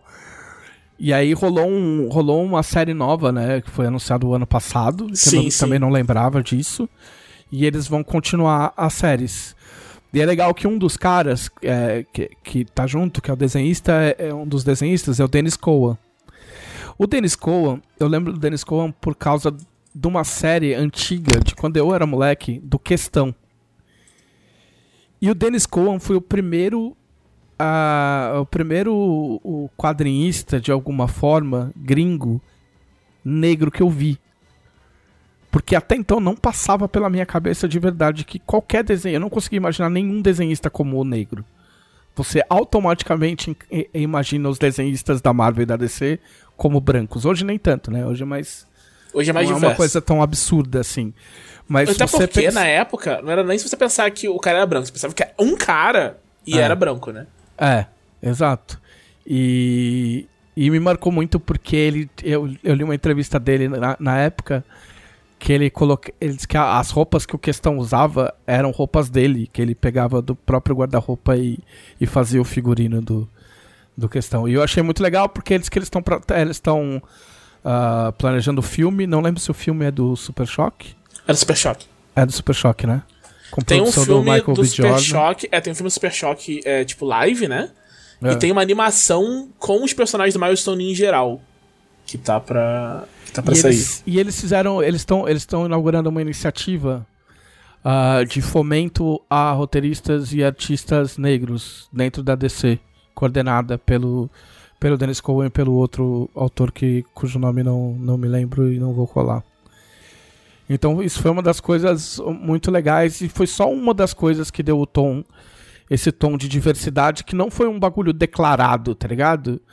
Que- O que eu acho muito legal. é tipo, não é um olha, bagulho do estamos tipo. fazendo isso. É, entendeu? A DC diversa, nosso grande evento que vai mostrar a diversidade pra todo mundo. Não, cara, as pessoas só estão lá. Entendeu? Só os caras se tocaram e realmente. E parece uma coisa muito ampla. Pelo menos dentro desse evento, me pareceu uma coisa muito ampla, assim, tipo. Não, não é uma coisa do tipo, ah, ok, a gente fez esse bagulho da Milestone, e aí a gente coloca mais dois ou três, uma, um asiático em algum canto aí, aí fechou. E o resto a gente enche de branco. Tá? Aliás, isso é uma coisa que tem no Young Justice também. Os personagens da Milestone estão no Young Justice. O Super Shock aparece. O, o ícone, que é tipo o Superman da Milestone, ele tá na Liga da Justiça. Então, tipo, tem isso. E isso é uma coisa que, tipo, eu acho meio bizarro da, da Milestone, porque eu acho que é por causa do- da importância que tem, tipo, culturalmente e tal, e do peso que tem, tipo, de ser uma, uma iniciativa de, de artistas negros. Mas a, a DC frequentemente é, deixa a Milestone, tipo, num gueto, sabe? Sim, E, e depois, tipo, integra um pouquinho, muda de ideia e separa de novo, sabe? sim. Que eu acho muito, muito zoado isso acontecer justamente com os personagens negros, sabe? Porque o- os caras que vieram da Charleston não foi assim, a, a família Marvel não é assim. Eles só pegam, misturam, às vezes não mistura muito bem, mas tá ali, sabe? Tudo parte do universo. Sim. Ah, o Wildstorm foi assim, sabe? O Wildstorm não tem nada a ver com, com o universo DC. Mas, tipo, é só com a Milestone que rola isso e ficar indo e voltando, eu acho bem, bem zoado. Mas agora parece que tá, tá mudando um pouco. Eu espero que seja pra, pra ficar. É, se for vez. uma separação pra, pra, pra investir mais, entendeu? É, aí beleza. Aí Que show. tipo, a gente separou esse canto porque a gente vai botar mais atenção nesse canto aqui, aí eu acho ok. Ah, que mais? Teve o, o, o, o The Rock. Eu me, eu me recuso a falar do Wayne Johnson, principalmente vindo da lutinha. Não, É o The o Rock. The Rock, com, com os dois O artigos. The Rock. É, porque D é o nome Sim. dele e Rock é o sobrenome. o, o The Rock. É, inclusive, eu nunca canso de falar. É, se você pegar vídeos antigos da WWE ou pegar ele fazendo uma aparição hoje na WWE, mas os antigos é mais legal. Você não percebe, tipo, é muito difícil você é, é, fazer o seu cérebro entender que é a mesma pessoa. Tipo, tudo, ele era todo diferente, né? Mas assim, a postura, a, a voz é, é completamente diferente. Pega um vídeo antigo da WWE. Pega um, um- Procura aí se você achar qualquer hora um, um trecho da luta do, do, do, do The Rock contra o Mick Foley. O Mank- Mankind, o nome do personagem. E aí você vai ver, e aí você me fala se, se parece o Dwayne Johnson. Mas enfim, ele vai ser o Adão Negro, viu o, o, o, vi o trailer. ah, não entendi qual é, porque ele é, nitidamente é um vilão, então eu não sei quem que vai ser. Contra o que, vai que ser ele o vai lutar. vilão dele, porque, É, né? O filme é dele, ele é o vilão. Ele é um vilão e ele é um vilão bem fodão. Porque no, no trailer mostra ele, tipo, derretendo um cara, tipo. Ele pega um cara pelo pescoço e o cara vira esqueletinho. Entendeu? Vai ter o filme do, do Shazam. É, o resultado do YouTube, foda-se. Ah, é, é, vai ter o É, é- filme novo do Shazam também. Eles anunciaram esse Adão Negro faz, sei lá, 2016, um bagulho assim, né? Faz Esse tempo, tempo. todo tá, tipo, nada e agora. É, saiu. mostra um pedacinho do uniforme e tal, não sei o quê. E ele diz que tá super empolgado. É, é tudo meio esquisito, porque ele é um personagem, é um vilão, e o, e o The Rock é mó carismático. Tipo, sei lá, não sei se vai dar uma virada muito brusca logo no começo do filme e ele vira herói, não sei. Mas é, mas é interessante. Aquaman 2 falou que vai ser mais sóbrio, mais sério o, Aqua, o Aquaman. Né? Aí eu pensei, por quê? Não, e é muito louco, porque eles têm um desenho agora do Aquaman, Que é loucaço, né? que é completamente maluco. Tipo assim, a DC, a DC, ela tá fazendo um negócio que. Cara, eu, eu, eu vou chutar. Eu não lembro que ano que foi. Eu li uma entrevista do Grant Morrison. Tipo assim, se não foi em 98, foi comecinho dos anos 2000, numa revista que teve uma edição aqui no Brasil só. E ele falava que pra ele não devia existir continuidade. Que a DC devia ser só um- um- um- uma caixa cheia de brinquedo, tipo com os, os super-heróis, e que cada um pegasse e contasse a história que quisesse na época que quisesse. E a DC ela tá fazendo meio isso. Sim. Ela tá meio que tacando-lhe um foda-se. Então, tipo assim, tem o filme do Aquaman. Ela, tá, ela- ela resolveu assumir o papel de anti-Marvel em termos de estratégia. E pode ser que role, porque a Marvel, ela, ela é muito. Ela virou uma escrava dos filmes. Sim. Em que tudo é muito amarrado e o quadrinho é quase. a- acaba seguindo uma linha paralela ao- aos filmes, entendeu? Não é igual ao filme, mas os personagens que estão em evidência nos filmes acabam em evidência nos quadrinhos e tal. E acaba ficando um bagulho meio engessado, é que é bem feito. E aí a DC resolveu que falou: quer saber, vamos fazer de tudo. Eles anunciaram um- um- uma animação dos Batmóvel. Tipo, carros. tipo carros, só que com vários Batmóveis que falam, entendeu? Com Batmóvel Não, tem- com carinha. Tem uma webtoon do Batman agora. Tipo, é um negócio tipo, muito surreal, assim. E. e a webtoon, tipo, pra quem não sabe, é tipo aquele quadrinho coreano que você vê, lê online. E. No- parece Normalmente horrível a dando ideia. scroll pra baixo, assim, né? Não, e tipo, pelo que eu vi, eu não li ainda, mas tipo, eu vi Ah. os comentários e, e parece que ela segue rigidamente a cronologia normal do Batman. Nossa. Então eu achei assim, eu tô, eu tô bem. Eu, eu tô com vontade de ler, assim. Parece tipo, nossa. É. O que mais? Teve o Pacificador, o trailer do Pacificador com o John Cena. A, a, a, a DC parece muito empenhada em trazer grandes astros da WWE para pro cinema. então eu, eu espero que tenha um crossover do, do John Cena com, com o The Rock. Aliás, outra, outra coisa que eu fiz no fim de semana de DC foi que eu vi o, o, o Esquadrão Suicida do James Gunn, que tem o, o John eu não Cena vi ainda. É bom? É muito bom. Sério? Eu gostei muito, muito mesmo. Assim, ele tem algumas coisas assim. Ele é bem brutal no começo pra tipo, estabelecer o, o que, que ele vai fazer, né? Aham. E ele. é, ele é cruel até o final. Ele é cruel Aham. até o final com, com o leitor dos personagens. Com o espectador dos personagens. E ele tem uma, uma visão de América Latina que é meio zoada, mas, tipo, eu entendo porque foi feito desse jeito. Porque, tipo, é uma coisa da época do John, Str John Strander e é parte do, do comentário político que ele quer fazer, né? Mas é meio. Sim, tem questões políticas que você pode achar zoado vendo, assim. Mas eu gostei Aham. bastante. É, mas às vezes o zo... É que eu não sei se é o caso, mas é que às vezes o zoado faz parte do. É, eu acho que faz parte. Sabe? Faz Eu- parte da, da autocrítica, É. né? da, da, da, da versão caricata, tipo um G- tipo GTA, vai. Uhum. Entendeu? Tipo GTA, o tipo, você passa o pano pro cara ser machista porque justamente o cara é machista. Pra- porque é uma crítica ao machismo, tipo, Uhum. né? É, é- tem, que ser, te- tem que ser muito bom pra fazer. Se você não fizer, vira só uma propaganda É, do sim. negócio Isso. que você queria zoar. Né? Você queria zoar o bagulho e você acaba virando até símbolo pros caras que não, Pois é. né? Ah, que mais? Cadê minha lista aqui? Que eu tô. Ah, então, teve esse negócio do, do John Cena. Parece engraçado. Vai ser uma série. Ó, Vai ser uma série na HBO Max, HBO Max acho que nove episódios, sete foram di- dirigidos pelo James Gunn. Nossa! É. Sete? Sim, sim. Ah, olha isso aqui, isso eu não tinha visto. Eu tô, inclusive, eu tô colando aqui do site do Jovem Nerd, né, pra dar os créditos. F- filme animado da Liga dos Super Pets. meu Deus. Eu tô torcendo muito pra, pra esse filme fazer parte do mesmo universo dos, ca- dos Batmóvel. Dos Batmóveis. falante. Claro. É. Aí teve o trailer do Flash, que a graça não é o Flash. Tipo, tudo que tem de legal não é o Flash. Tá ligado?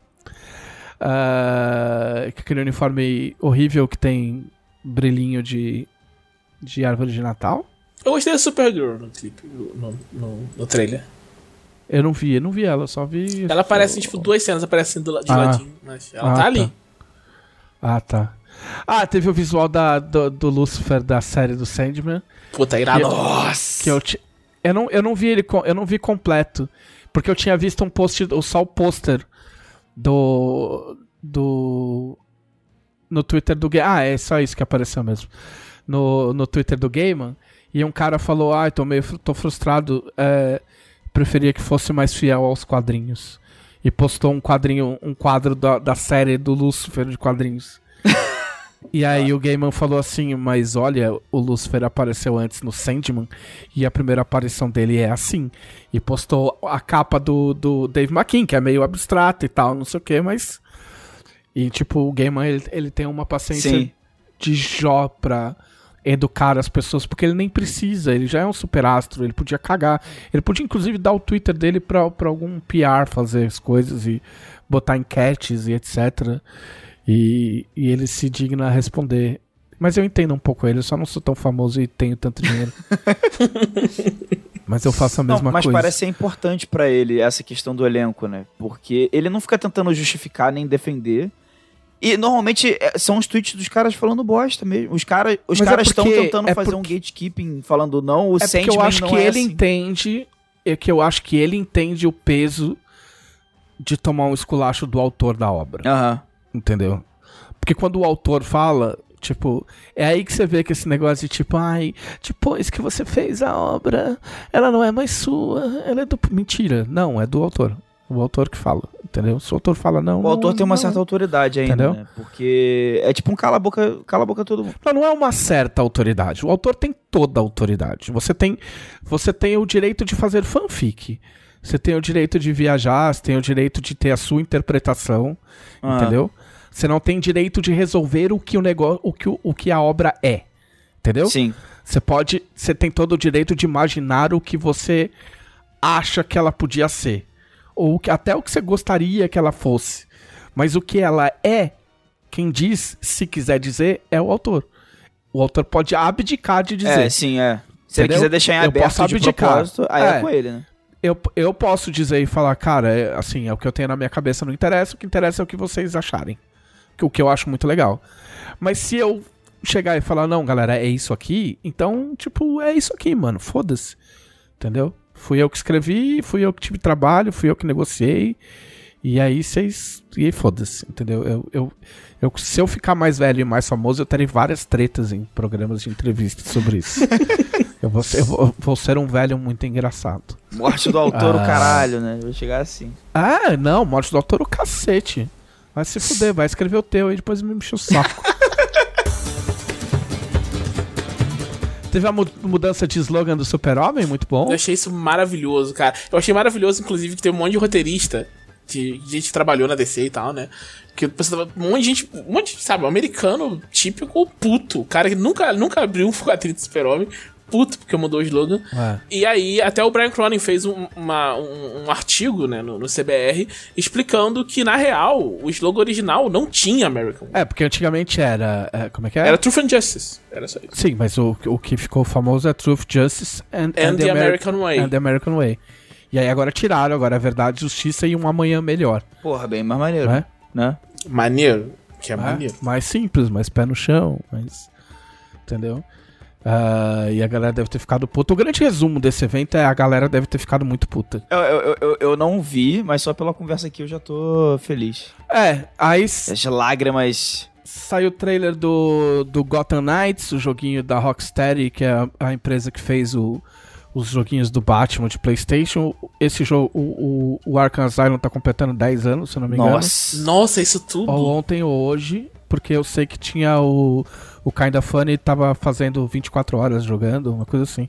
Nossa, Porque tava fazendo velho. 10 anos. É, de PlayStation 3, né? Deve fazer 10 anos mesmo. Jesus amado. É, e é aquele joguinho que, em que o Batman morre e aí todos os Robins e correlatos assumem e obviamente o Batman vai aparecer no final.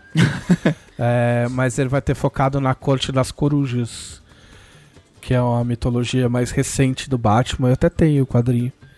Que é aquela coisa de tipo, existe uma história secreta de Gotham que nem o Batman sabia e agora Nem. fudeu. Tá ligado? Nem o Batman. É.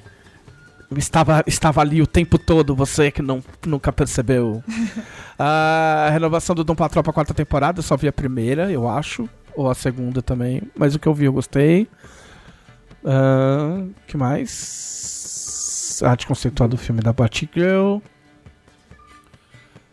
Naomi. Naomi, eu não sei o que é Naomi. Naomi é um quadrinho do Bendis, né? O Bendis foi da. saiu de Que ele vários fez baseado anos. na filha dele? Isso. Que- Ah, tá. Ele ficou vários anos na Marvel, foi pra DC. Aí quando ele chegou lá, deram uma imprint na mão dele, assim, a Wonder Comics, eu acho o nome. Faz o Aí- famoso faz o que você quer. É, aí ele fez, ele trouxe o Justiça Jovem, o Young Justice, dos quadrinhos de volta.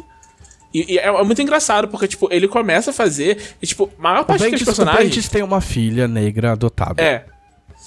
A maior parte daqueles personagens que ele bota no Young Justice, eles só não existiam no universo DC. E ele simplesmente. Acabou. É, isso aí. Vou usar e se resolvam depois. sabe? E é, ele faz até um crossover do Young Justice com a, a Naomi, que é tipo, ela é uma mina que ganha superpoderes e vai. É, é- é uma história de, de, de Homem-Aranha, né? É um Homem-Aranha Aham. na DC. Que é essa. Essa mina negra, que é bem, bem legal. Eu gostei. Gostei bastante do. Aí a gente tem. Terceira temporada do filme do. Alfred, tipo, foda-se. Ah, Shazam 2. Peraí, como assim? E aí, tem o Batman. Batman. Eu me fudi porque, né? é, Enfim, mas é, vai, vai rolar, a gente vai falar do Batman. Vamos falar do Batman. É, vocês vão embora daqui meia-noite hoje. é, trailer do Batman. É um trailer do Batman, Muito bom. Muito bom? né? É porque é bem padrãozão Batman, é, É, isso. então, é um trailer do Batman. É, é, tipo. Eu, eu, eu, assim, o, pr- o primeiro eu fiquei mais assim, porque até tem, teve Nirvana na trilha, né? Não sei se nesse teve também. Mas. Mas eu assisti e eu, tipo. Eu vou ser honesto. Me rolou um flashback do, do, do segundo filme do, Lon, do Nolan. Lonan, eu falo Lonan direto. Me rolou um flashback do Nolan. É, o, o Pedroca meio que resumiu o que eu achava do arco do Batman. Que vai ser o Batman é jovem e muito puto e muito relapso. E aí ele vai descobrir que, na verdade, ele precisa ficar calmo para não ser igual aos inimigos dele. É. Entendeu? Mas não tão calmo, porque ele ainda precisa bater em bandidos. É, tem que quebrar Ah. as pessoas. Ele vai perceber que ele pode, tipo, quebrar a perna das pessoas, botar no hospital, deixar elas quebradas pra vida, mas não pode matar. É. E tem, com tranquilidade. Sem, sem raiva no coração. É, é, é. Se tiver que dar murro na cara do, de Uruguai, vai dar murro na cara de Uruguai. É, é a única vez que me permite citar esse, esse rapaz que joga no meu time, porque essa é muito boa. Se tiver que dar porrada na cara de Uruguai, eu dou porrada na cara de Uruguai, mas sempre com tranquilidade. É. É. E aí, é um, é um treino do Batman, né, gente? Então, tipo assim, é o Batman. É, isso aí. É, o Leonel tinha uma esperança de que fossem pegar o lado detetive do Batman, que é uma coisa que nunca fizeram. Mas eles falam desde o começo que vão fazer isso. Tipo, tem várias entrevistas que falam isso. Mas não pareceu. Pois É é. porque- Porque, tipo assim, Mas a- pode ser o trailer, né? O trailer tem que ter porrada, sei lá. Aí não... Mas a cara do, meu, do Robert Pattinson, que eu não tenho nada contra ele, pelo amor de Deus. O cara já provou que é bom ator. Esqueçam o Crepúsculo, pelo É. amor de Deus. Já passou, gente. É, vocês já estão adulto. É... Toda vez ele só tá pu- putinho. Tem a, tem a mulher gato, que é, é a Zoe, Zoe Kravitz. É. Que parece muito, muito, muito boa. É, parece muito legal. O clima do filme parece muito legal, mas ainda parece um filme do Batman. Tipo, entendeu? Não tem nada de. Não parece ter nada de novo. Entendeu? Não é uma abordagem diferente. Entendeu? Não, não, não sei se precisa também, mas. Se falassem, tipo, ah, é mais um filme do Nolan, tipo. falo, Você não ia nem saber que não era. É, entendeu? A estética é diferente. O Nolan, tipo, ele foi meio. Tem uma coisa meio errada no, no- no- no- nos filmes do Nolan que a gente só vai perceber daqui a alguns anos. Alguns já perceberam antes. O, o Leonel odeia. Né? Porque ele fala que o. Ele fala que o Nolan tem, tem vergonha de super-herói. Ah, parece sim. que o Batman tem vergonha de ser super Esse Batman também parece que tem vergonha de ser super-herói. Entendeu? Não, sempre tem essas justificativas. Não, é tipo, é o Batman, é, pés no chão, né? Tipo, very grounded, tá ligado? Tipo, mas é um maluco vestido de morcego. É, tipo, gente, é entendeu? um homem, é um homem Tomando adulto. tiro num corredor e defendendo os tiros com a mão, tá ligado? É um homem adulto com a cueca por cima da calça e uma capa de morcego. Nesse, Você- nesse ponto, o Batman da Liga da Justiça é, é mais honesto. É mais honesto. O, o Batman do Ben Affleck, ele é mais honesto. Entendeu? Que tipo, falou, mano, eu sou um cara vestido de morcego. E... Mas enfim, é, é essa herança do, do Cavaleiro das Trevas que nunca foi embora, que é o Batman quebra Batman quebrador de osso. Entendeu? Batman porradeiro, Batman tô muito puto, Batman te pendura do prédio e te larga, meu amigo. Entendeu? E aí, aí, aí, eu caí na besteira de falar pro Twitter que, que não precisa ser um bom ator pra fazer o Batman, né? E. Na verdade, o primeiro tweet que eu fiz foi.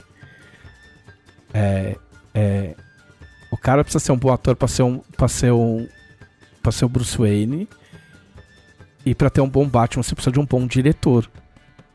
Porque o diretor dirige o Batman. Cara, porque Batman dos filmes, como eu gostei muito de ressaltar, personagem de bosta. Aqui eu posso falar, é um personagem de bosta, gente. Pelo amor de Deus. É um cara de capuz de morcego que dá umas rosnadas e fala: I am Justice, I am Batman. Where is she? What the fuck, cara? O que, que vocês querem? Where is she? É, I am Vengeance. Avengers. What the fuck? Foda-se o George Clooney, gente. Foda-se o Val Kilmer, gente. Vocês acham que aquilo é ser um puta ator? Porque o cara tá com o capuz e dá uma risadinha? Ah, pelo amor de Deus, vai, gente. Porra. Não precisa. Eu tô, eu tô falando que os filmes são ruins? Não. Eu tô falando que os caras foram péssimos? Não. Eu só tô falando que não precisa. Por isso que teve tanto. Entendeu? Porque as pessoas ficam tipo, ai, mas precisa ser um bom. Não, precisa ser bom Bruce Wayne. O, o Christian Bale era um ótimo Bruce Wayne. Eu achei é, é um dos Bruce Waynes mais legais, eu achei. Tipo, é bem legal. todo o lance meio. Meio, né? No, no pouco tempo em que, o, em que o Nolan se prestou a mostrar o, o Bruce Wayne sendo o Bruce Wayne enquanto disfarce, né? É, enquanto ele não tava sendo Batman. É, tem aquela cena lá do, dele com, a- com as modelos, em que ele compra o restaurante ou compra o hotel, não sei o quê. E Aquilo é, aquilo é o Bruce Wayne. Mas o Batman, se você botar um dublê ali e ele só rosnar nos filmes, do jeito que os filmes são feitos hoje, dá na mesma, amigo. Só, só aceitem. Porque o Twitter ele tem, uma- ele tem um problema sério. É- eles não.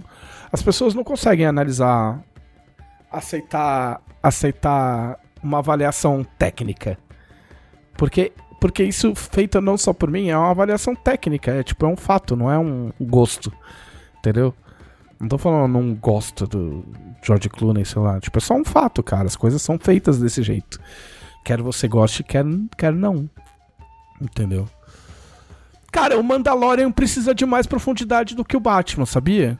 Pô, com certeza. Porque precisa. o Mandalorian interpreta. Cara, o Batman O- não tem O interpretação. Mandalorian tem uma coisa que é muito boa. Ah, no sentido de só precisar da voz. Ah, o, sim. O Anderson agora falou. Aí, ok. Mas, mas tem mais interpretação, porque um ca- alguém falou no Twitter falou assim: Ah, mas aí todos então, todos os heróis que cobrem a cara não precisam. Não, o Homem-Aranha precisa. Não, tem toda uma, toda uma parte corporal. É. É, inclusive eu acho que isso te- rola muito no Mandalorian, assim, Sim. sabe? Tipo, Uma, um- tem, tem um lance todo de, de como ele se porta, de como ele se posiciona, que você vê transparecer muito, sabe? E, tipo, não é. A questão não é, tipo, daria pra você fazer um Batman assim? Daria, mas não fazem. nunca fizeram. E provavelmente nunca vão fazer. Sabe?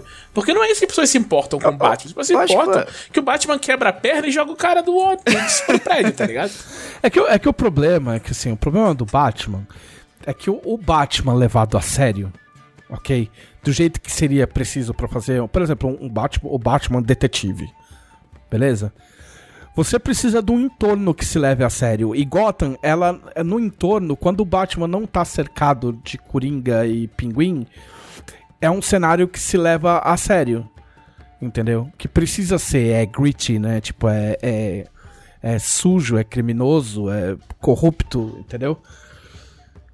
Só que aí você bota um maluco com uma fantasia de morcego ali no meio, você quebra quebra o bagulho. Tem várias cenas nos filmes do Nolan que você fala tipo assim, caralho, isso podia ser um filme de aspas, de adulto, tá ligado? Se não tivesse um cara vestido de morcego ali no meio, porque a hora que você olha o cara vestido de morcego falando, tipo, você fala tem algo muito errado e o, o filme não considera isso. Porque se o filme considerasse, levasse isso em conta, tipo, ok, tá acontecendo tudo essa merda, e por que, que esse arrombado tá vestido de morcego pra fazer tudo isso? Se ele podia só pôr uma meia na cabeça, sei lá, mano. Não precisa vestir de morcego. Ninguém tem mais medo de morcego. Quando foi a última vez que você viu um morcego, caralho? Você acha que o bandido que vive ali no. Em meu, Gotham? No beco, em Gotham, no beco do crime, já viu um morcego? Vai ter medo de morcego? Cara, uma cidade que tem um Porra. lugar chamado Beco do Crime, ninguém tem medo de você. É, exato, tá ligado? Entendeu? Então, não me vem com essa de que meu, precisa ser um baita ator pra fazer o Batman, porque não precisa. E pode ficar e vai ficar legal, vai ser divertido. Todo mundo vai ver o filme, eu também vou ver o filme. Eu gosto dos filmes do Batman. Entendeu? Mas só não me vem com essa historinha, porque não. Eu- eu- assim, é, dá menos trabalho falar de futebol no Twitter do que falar do Batman. Pra você ver que ponto. Muito menos encheção de, encheção de saco do que falar da porra do Batman. É. Pera aí que eu tô anotando o título.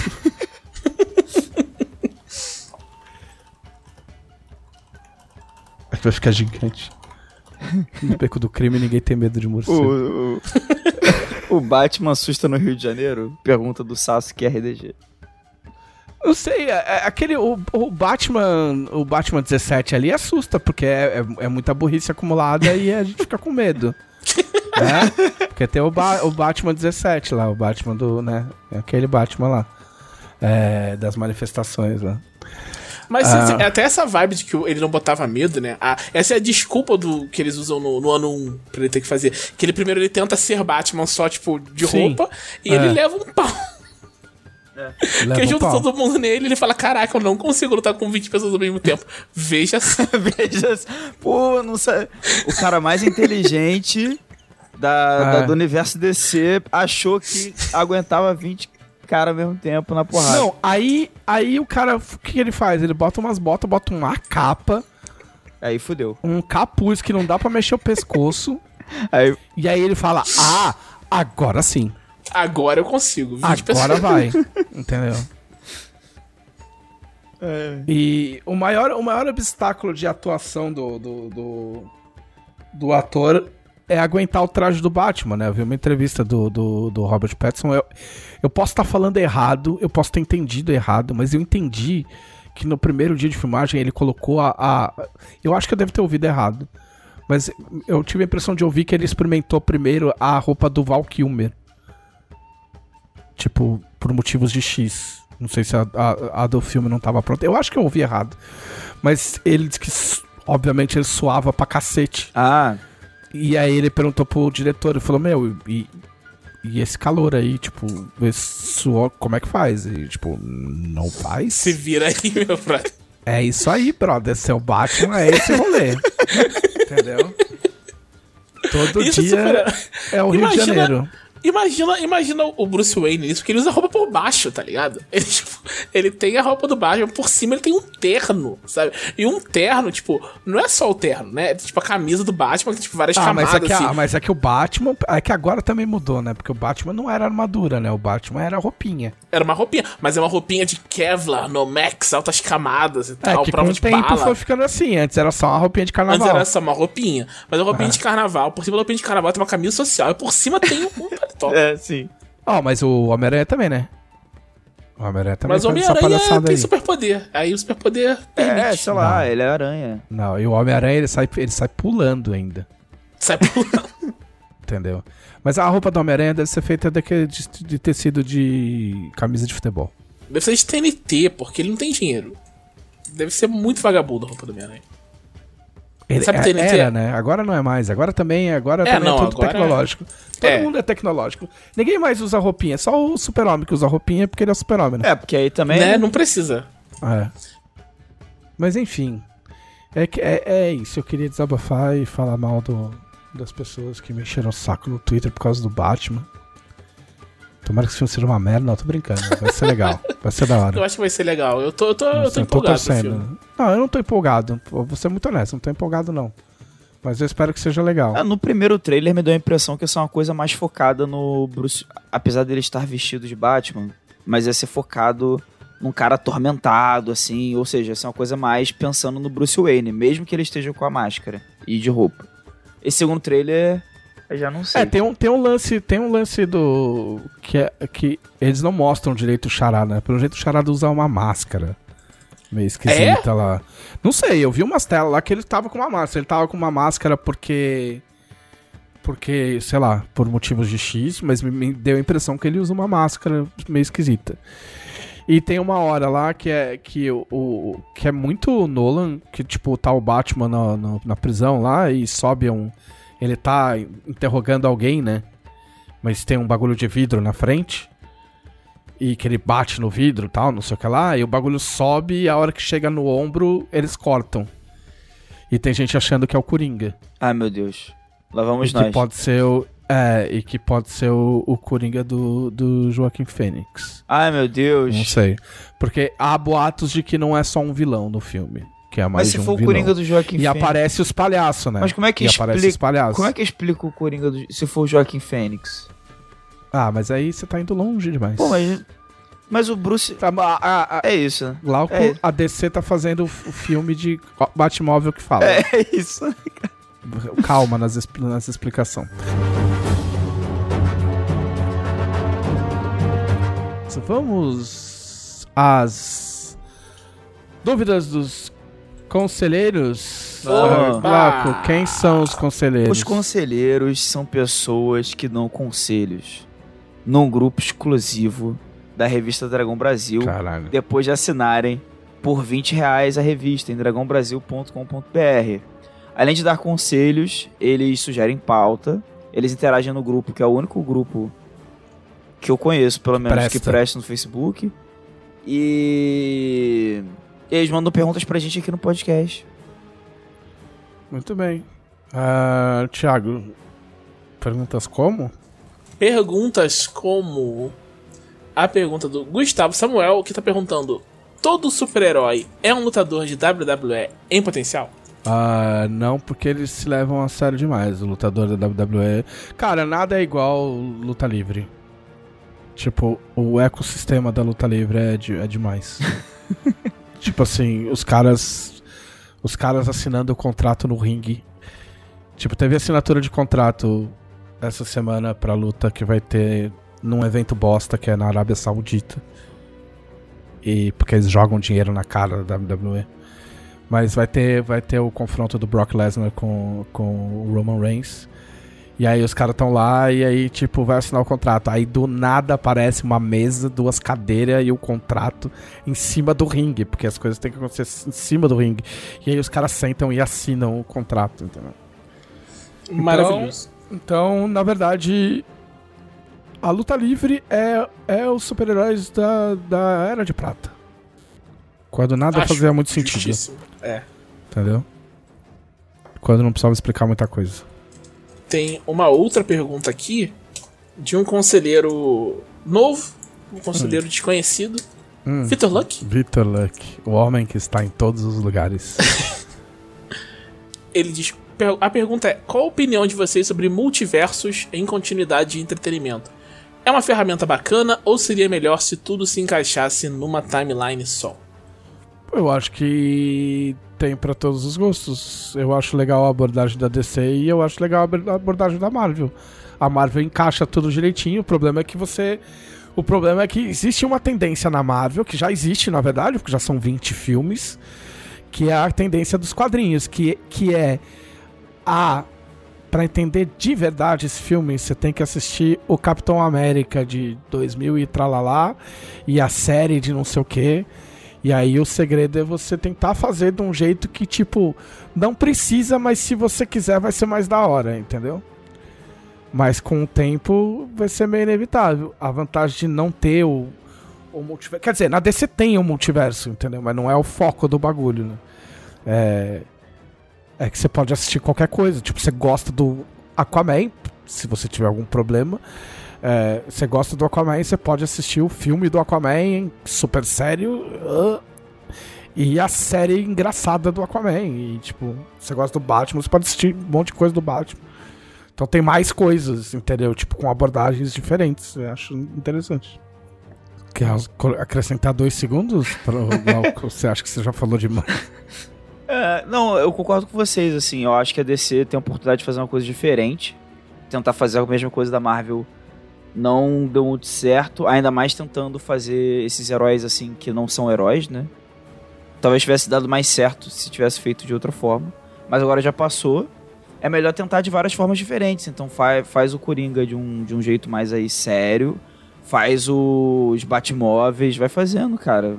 Tem aquela série da Harley Quinn adulta. Né? che- Falam super bem. e dos palavrão. Falam super bem dessa, nunca vi. É. É legal que dá mais Que ela é- espaço pra cada personagem. Eu acho que na DC, na Marvel também, mas na DC tem personagens que é até legal não tentar fazer crossover. Tipo, você pega um personagem, ele tem uma vibe muito diferente do outro. Aproveita mais cada grupo de personagens ou cada personagem individualmente, assim. Eu acho que vai ficar maneiro.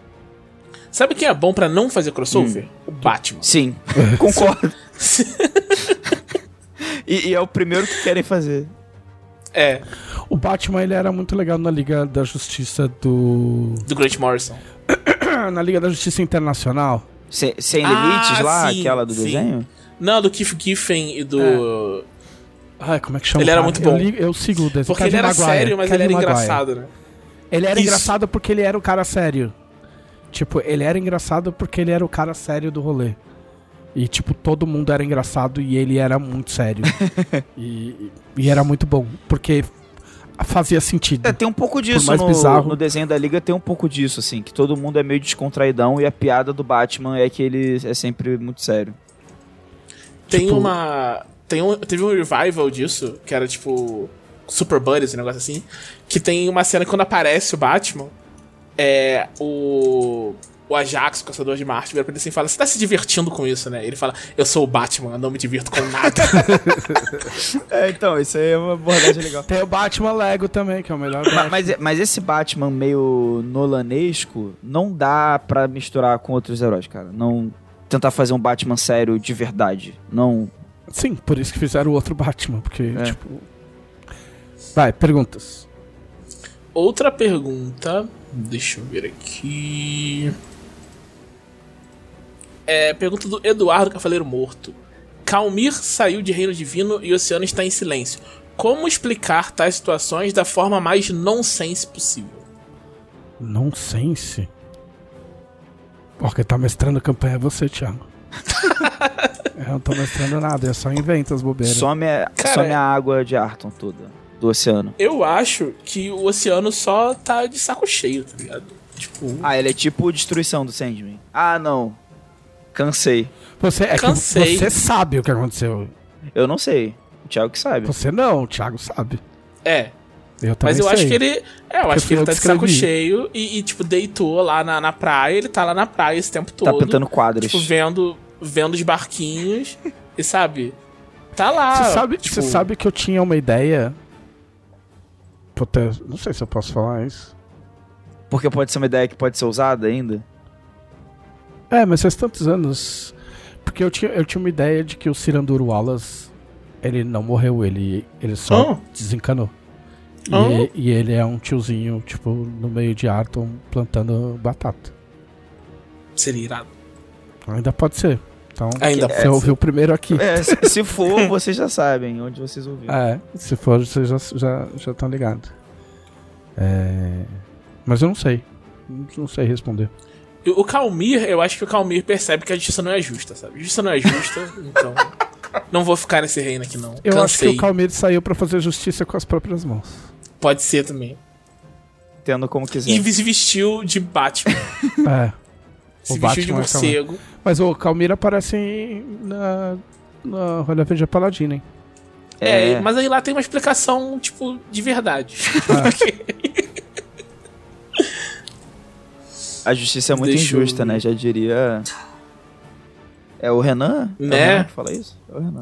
Acho que é o Renan que falou isso. O Calmir, ele, ele viaja por Arton corrigindo as coisas que estão desequilibradas. Tipo assim, quando tem dois irmãos que vão dividir um pão, um doce no meio, tipo, ele aparece e corrige isso. Tipo, não, não, não, não, não, mais pra direita, mais É. pra direita. Quando você, quando você deixa as canetas desalinhadas em cima da mesa, o Calmeiro aparece. Você vai no banheiro, quando você volta, tá tudo organizadinho. É. É, Calmir. Ele tá fazendo isso agora. Ele aparece atrás de você, vestido de morcego. Eu sou a justiça. Aí ele vai e começa. corta, corta o pão exatamente no meio. Ah, tá? é. Ótimo, é isso. Mais perguntas? Tem uma aqui do Romulo Bartalini perguntando é, se a, a gente chegasse em Arton numa vibe Sekai, como a gente faria pra continuar vivo? E Nova Malpetrinha ainda, né? Pelo que eu vi. É, ele comentou em Nova Malpetrim e depois em Tibério, mas eu quero fazer uma pergunta mais geral, assim. Porque acho que qualquer lugar em Arton vai ser muito Cara, vai difícil. ser. Eu é, ia- é trabalhar, né? É isso. E eu ia. Eu ia afinar bastante minha enganação pra convencer todo mundo que fui eu que criei toda aquela merda lá. Ah, ia ser bem. Porque você ia saber várias paradas, vários É. segredos. Sim. E aí eu ia virar Deus menor, depois Deus maior. E aí, autor. e aí eu ia voltar. ia- Ia eu voltar. Ia, quebrar a quarta Boa, parede. ia acender até poder sair. É. Eu ia só desistir. Não, assim, Eu ia só desistir. eu ia, eu ia ser devoto de algum deus, porque eu teria certeza que Eu, eles meu, existem. Eu. É, poderia ser de você, é meu inclusive. devoto. É, porque eu tenho certeza que eles existem, né? E, e aí ia ser, ia ser. Ah, não ia ser viver num mundo tão ruim, porque tem as magias, tem os milagres. Ia ser só eu trabalhar, ter algum dinheiro. Glauco, Ah. não tem ar-condicionado. Não, eu sei, né? É um mundo que não tem internet, não Mas tem aí- não, então eu estudaria magia, então, que seria pra ter todo. Não tem home office. Seria pra ter todos os confortos da tecnologia, estudando magia. Aí usar uma magia lá de. pra ter um frescorzinho. Magia do frescorzinho. É. então. Eu ia ficar criando magias que, que, que imitam. imitam comodidades da modernidade. Bah, isso, isso seria um caminho Eu de ia, sucesso. eu, ia, eu ia criar o conceito de Deus de mim mesmo, porque em Arton todo mundo é Deus de alguma coisa. Eu ia ser o, o meu o, tipo o próprio Deus. Deus, Deus de televisão. É. Porque eu sou poderoso e tipo é isso aí. É isso que eu ia fazer. Mas é uma pergunta dos conselheiros não? Mais uma? Deixa eu pegar mais uma então. O Sérgio Schumacher Schumacher, mano. é. Quase Schumacher, né? Falta uma letra aqui pra chegar a Schumacher. Ele tá perguntando sobre reboots. Sobre o que a Ah. gente, se a gente acha reboots válidos ou se, tipo, se seria melhor só aposentar os personagens. Eles merecem um descanso. Como depois. reboot de personagem? É. Tipo. Tipo, como acontece muito com super-heróis, sabe? Ah, eu não sou muito fã, não. Tipo, eu sou a favor de integrar as coisas. Tipo, aposenta e aí o cara, tipo, você cria. Você pode aposentar seu personagem. Você pode aposentar seu personagem. Aí o mestre, se ele for fazer outra campanha, ele dá, tipo, sei lá, três anos, dois anos, cinco anos de diferença entre a campanha que acabou de acabar e a próxima. Aí você cria o que aconteceu com seu personagem nesse tempo. E aí depois você cria um personagem novo. Que pode ter a ver com a história. É- Com essa, essa história após a aposentadoria do seu antigo personagem ou não. Entendeu? É, dá pra traçar algumas coisas, ele pode, tipo, sei lá, dá um monte de coisa pra um, perso um personagem aposentado fazer que gere outros personagens. Uh, você pode fazer também seu personagem novo como consequência de algo que aconteceu na antiga campanha, entendeu? Então, tipo, ah, ele pode ter se inspirado se inspirado no, nos grandes heróis que passaram por ali e se aposentaram, entendeu? Então, tipo, eu acho que é mais legal você você sempre levar em conta as consequências e coisas legais que aconteceram para fazer coisas novas do que ficar fazendo hum. reboot, entendeu? É, eu acho que esse que é o chato do reboot, porque o reboot ele é tipo colocado sempre como tipo, ah, vamos deixar as coisas, vamos, sabe, é, trazer um, um, um, sopro de ar fresco pra história, vamos tipo começar do zero e tal. Só que acaba não sendo isso, porque você repete coisas que já foram é, feitas. Que você antes. quer atualizar coisas que, tipo assim, você contou histórias numa época em que você tinha menos talento do que hoje em dia e você quer gostaria de contar aquelas histórias de novo com a cabeça que você tem hoje, mas sei lá, existem jeitos de fazer é, isso. eu acho que assim, se for para ser isso, é melhor chamar de uma releitura, alguma coisa assim, do que reboot, sabe? Porque aí você não, não se compromete em querer fazer algo diferente. Você tá falando literalmente que é só é, é, tipo, sei lá, a série do Sandman vai ser pro quadrinho do Sandman. Aí são mídias diferentes. Aí você aproveita para contar mais ou menos a mesma história. Só que tirando mais potencial de coisas diferentes que você não tinha no quadrinho. E, e, e o que tá no quadrinho tá lá. Aí uma coisa não anula, não anula a outra. Eu acho que me incomoda mais Sim. reboot quando é tipo o que o Thiago falou mesmo. A não ser que seja assim. Ah, esgotou. Realmente esgotou todas as possibilidades mesmo. Esgotou total. Aí vamos fazer o reboot aí, porque a gente pode contar algumas coisas igual, mas a gente. Mas realmente, como esgotou tudo, não tem muito pra onde ir. Então a gente conta coisas. Então faz outra coisa diferente, faz um bagulho novo. É, vamos para as perguntas dos subs que a gente já tá Pergunta tá explorando fudido. Vamos lá. Tá em modo só subs, tá? Eu botei, mas não sei se foi. Aqui não tá não. Bom, tem uma pergunta ali que eu sei que é de sub se vocês acham que o deus Tibar é muito poderoso. Não, o dinheiro é, o deus ainda não. Olha, eu acho que Tibar. Agora foi. Posso dar uma viajada? Rápida. Rápida. É. Eu acho que é porque assim, Arton tá num, num período, se fosse para comparar assim com o nosso período, que ainda tem muita nobreza e tal, né? É, não, não tem como se fosse assim, um. Tem muitos comerciantes poderosos, mas existe ainda uma noção de, de, de monarquia muito forte, né? Se você pegasse Arton daqui a 100, 200 anos, na, na, mesma velocidade que as coisas aconteceram aqui na Terra, e aí você teria umas revoluções e teria um monte de rei perdendo a cabeça, as coisas assim, e aí teria mais burgueses, eu acho que Tibar seria um deus maior. Muito bem. Uh, Anderson Garoto, se vocês fossem super-heróis, como seria a roupa de vocês? Curta. Porque é quente. E prática, é. E não tão grudado. E verde. A minha ia ser verde. A minha seria grenar, com certeza. Aí, tá vendo? Eu, eu escolhi e... verde também. Mas ia ser um verde mais azulado. Por quê? Por que azulado? Ah, eu gosto. Tem, tem uma cor, na verdade não é verde essa cor. Tem uma cor que eu gosto muito. É muito específico. Desde o MSN. Que se chama azul petróleo. Eu usava no meu nick ah. do MSN. E é um azul meio esverdeado, na verdade. Não é, o, não é um verde azulado, é um azul esverdeado. Muito bem. Uh... Tá, essa eu vou. Só o Thiago responde, porque é cara dele. Se vocês fossem formar os jovens titãs de Arton, qual personagem não poderia faltar? Ah, se um é, personagem. como é um personagem ah. só, é a Drika, com certeza. Ah, muito bem, gostei. Que ela tem toda, toda a cara. Tipo, ela tem tipo, poder e é jovem e tal, então.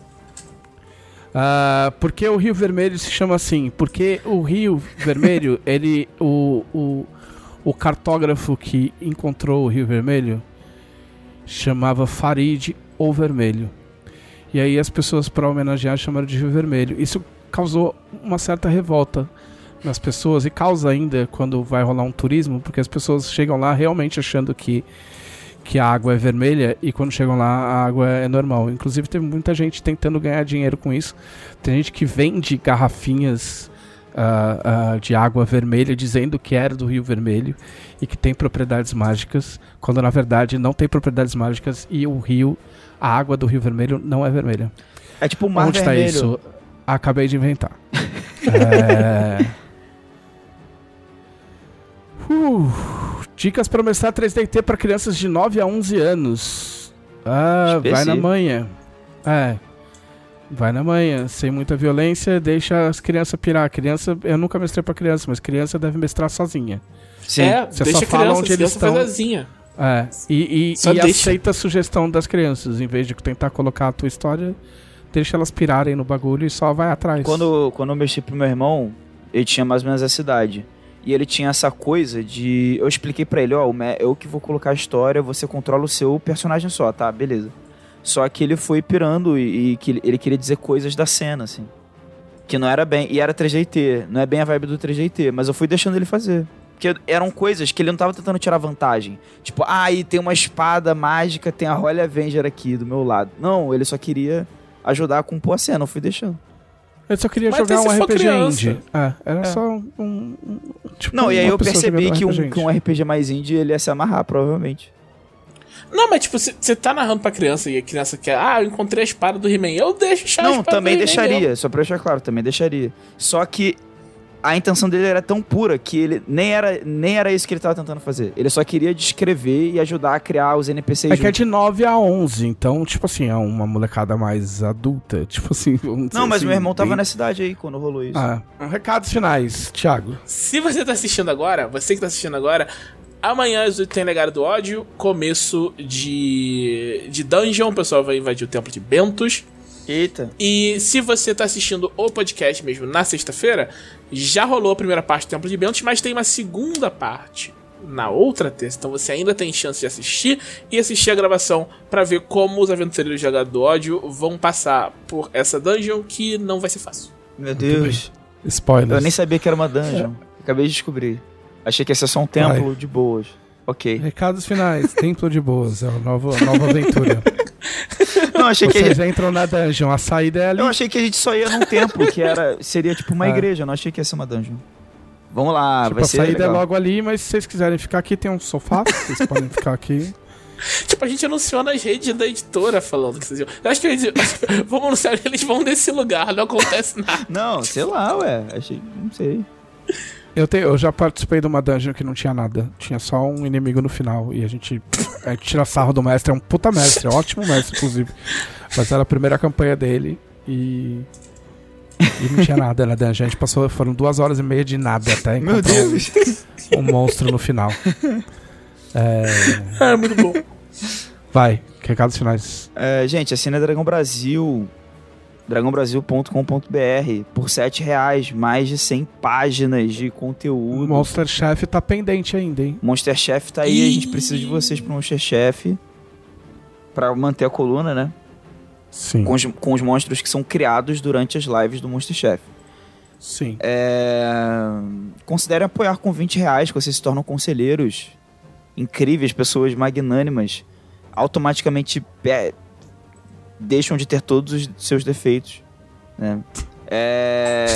no momento que vocês apoiam. Ah, esse mês, na Dragão, Dragão de Outubro, sai o Rancora.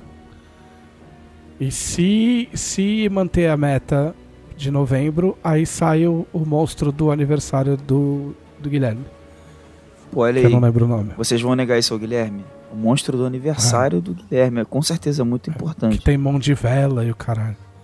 É bem louco esse monstro. É... Não, e é isso. É, Me sigam no Twitter, arroba Glauco Lessa só. E é isso, gente. Fiquem de olho aí nas novidades da Dragão. Vai ter coisa legal na próxima edição que eu não vou falar, que eu não tenho autoridade pra isso, mas vai ter coisa Não, não legal. tem.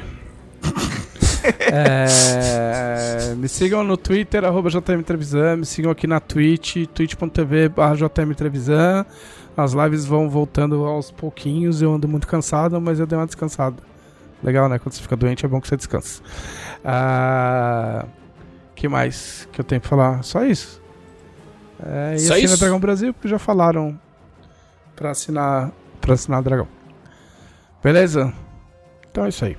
Este foi o podcast da Dragão Brasil, a maior revista de RPG e cultura nerd do país. Até semana que vem. E. Ué, Ah, mas não fala aí nessa parte. às vezes falo.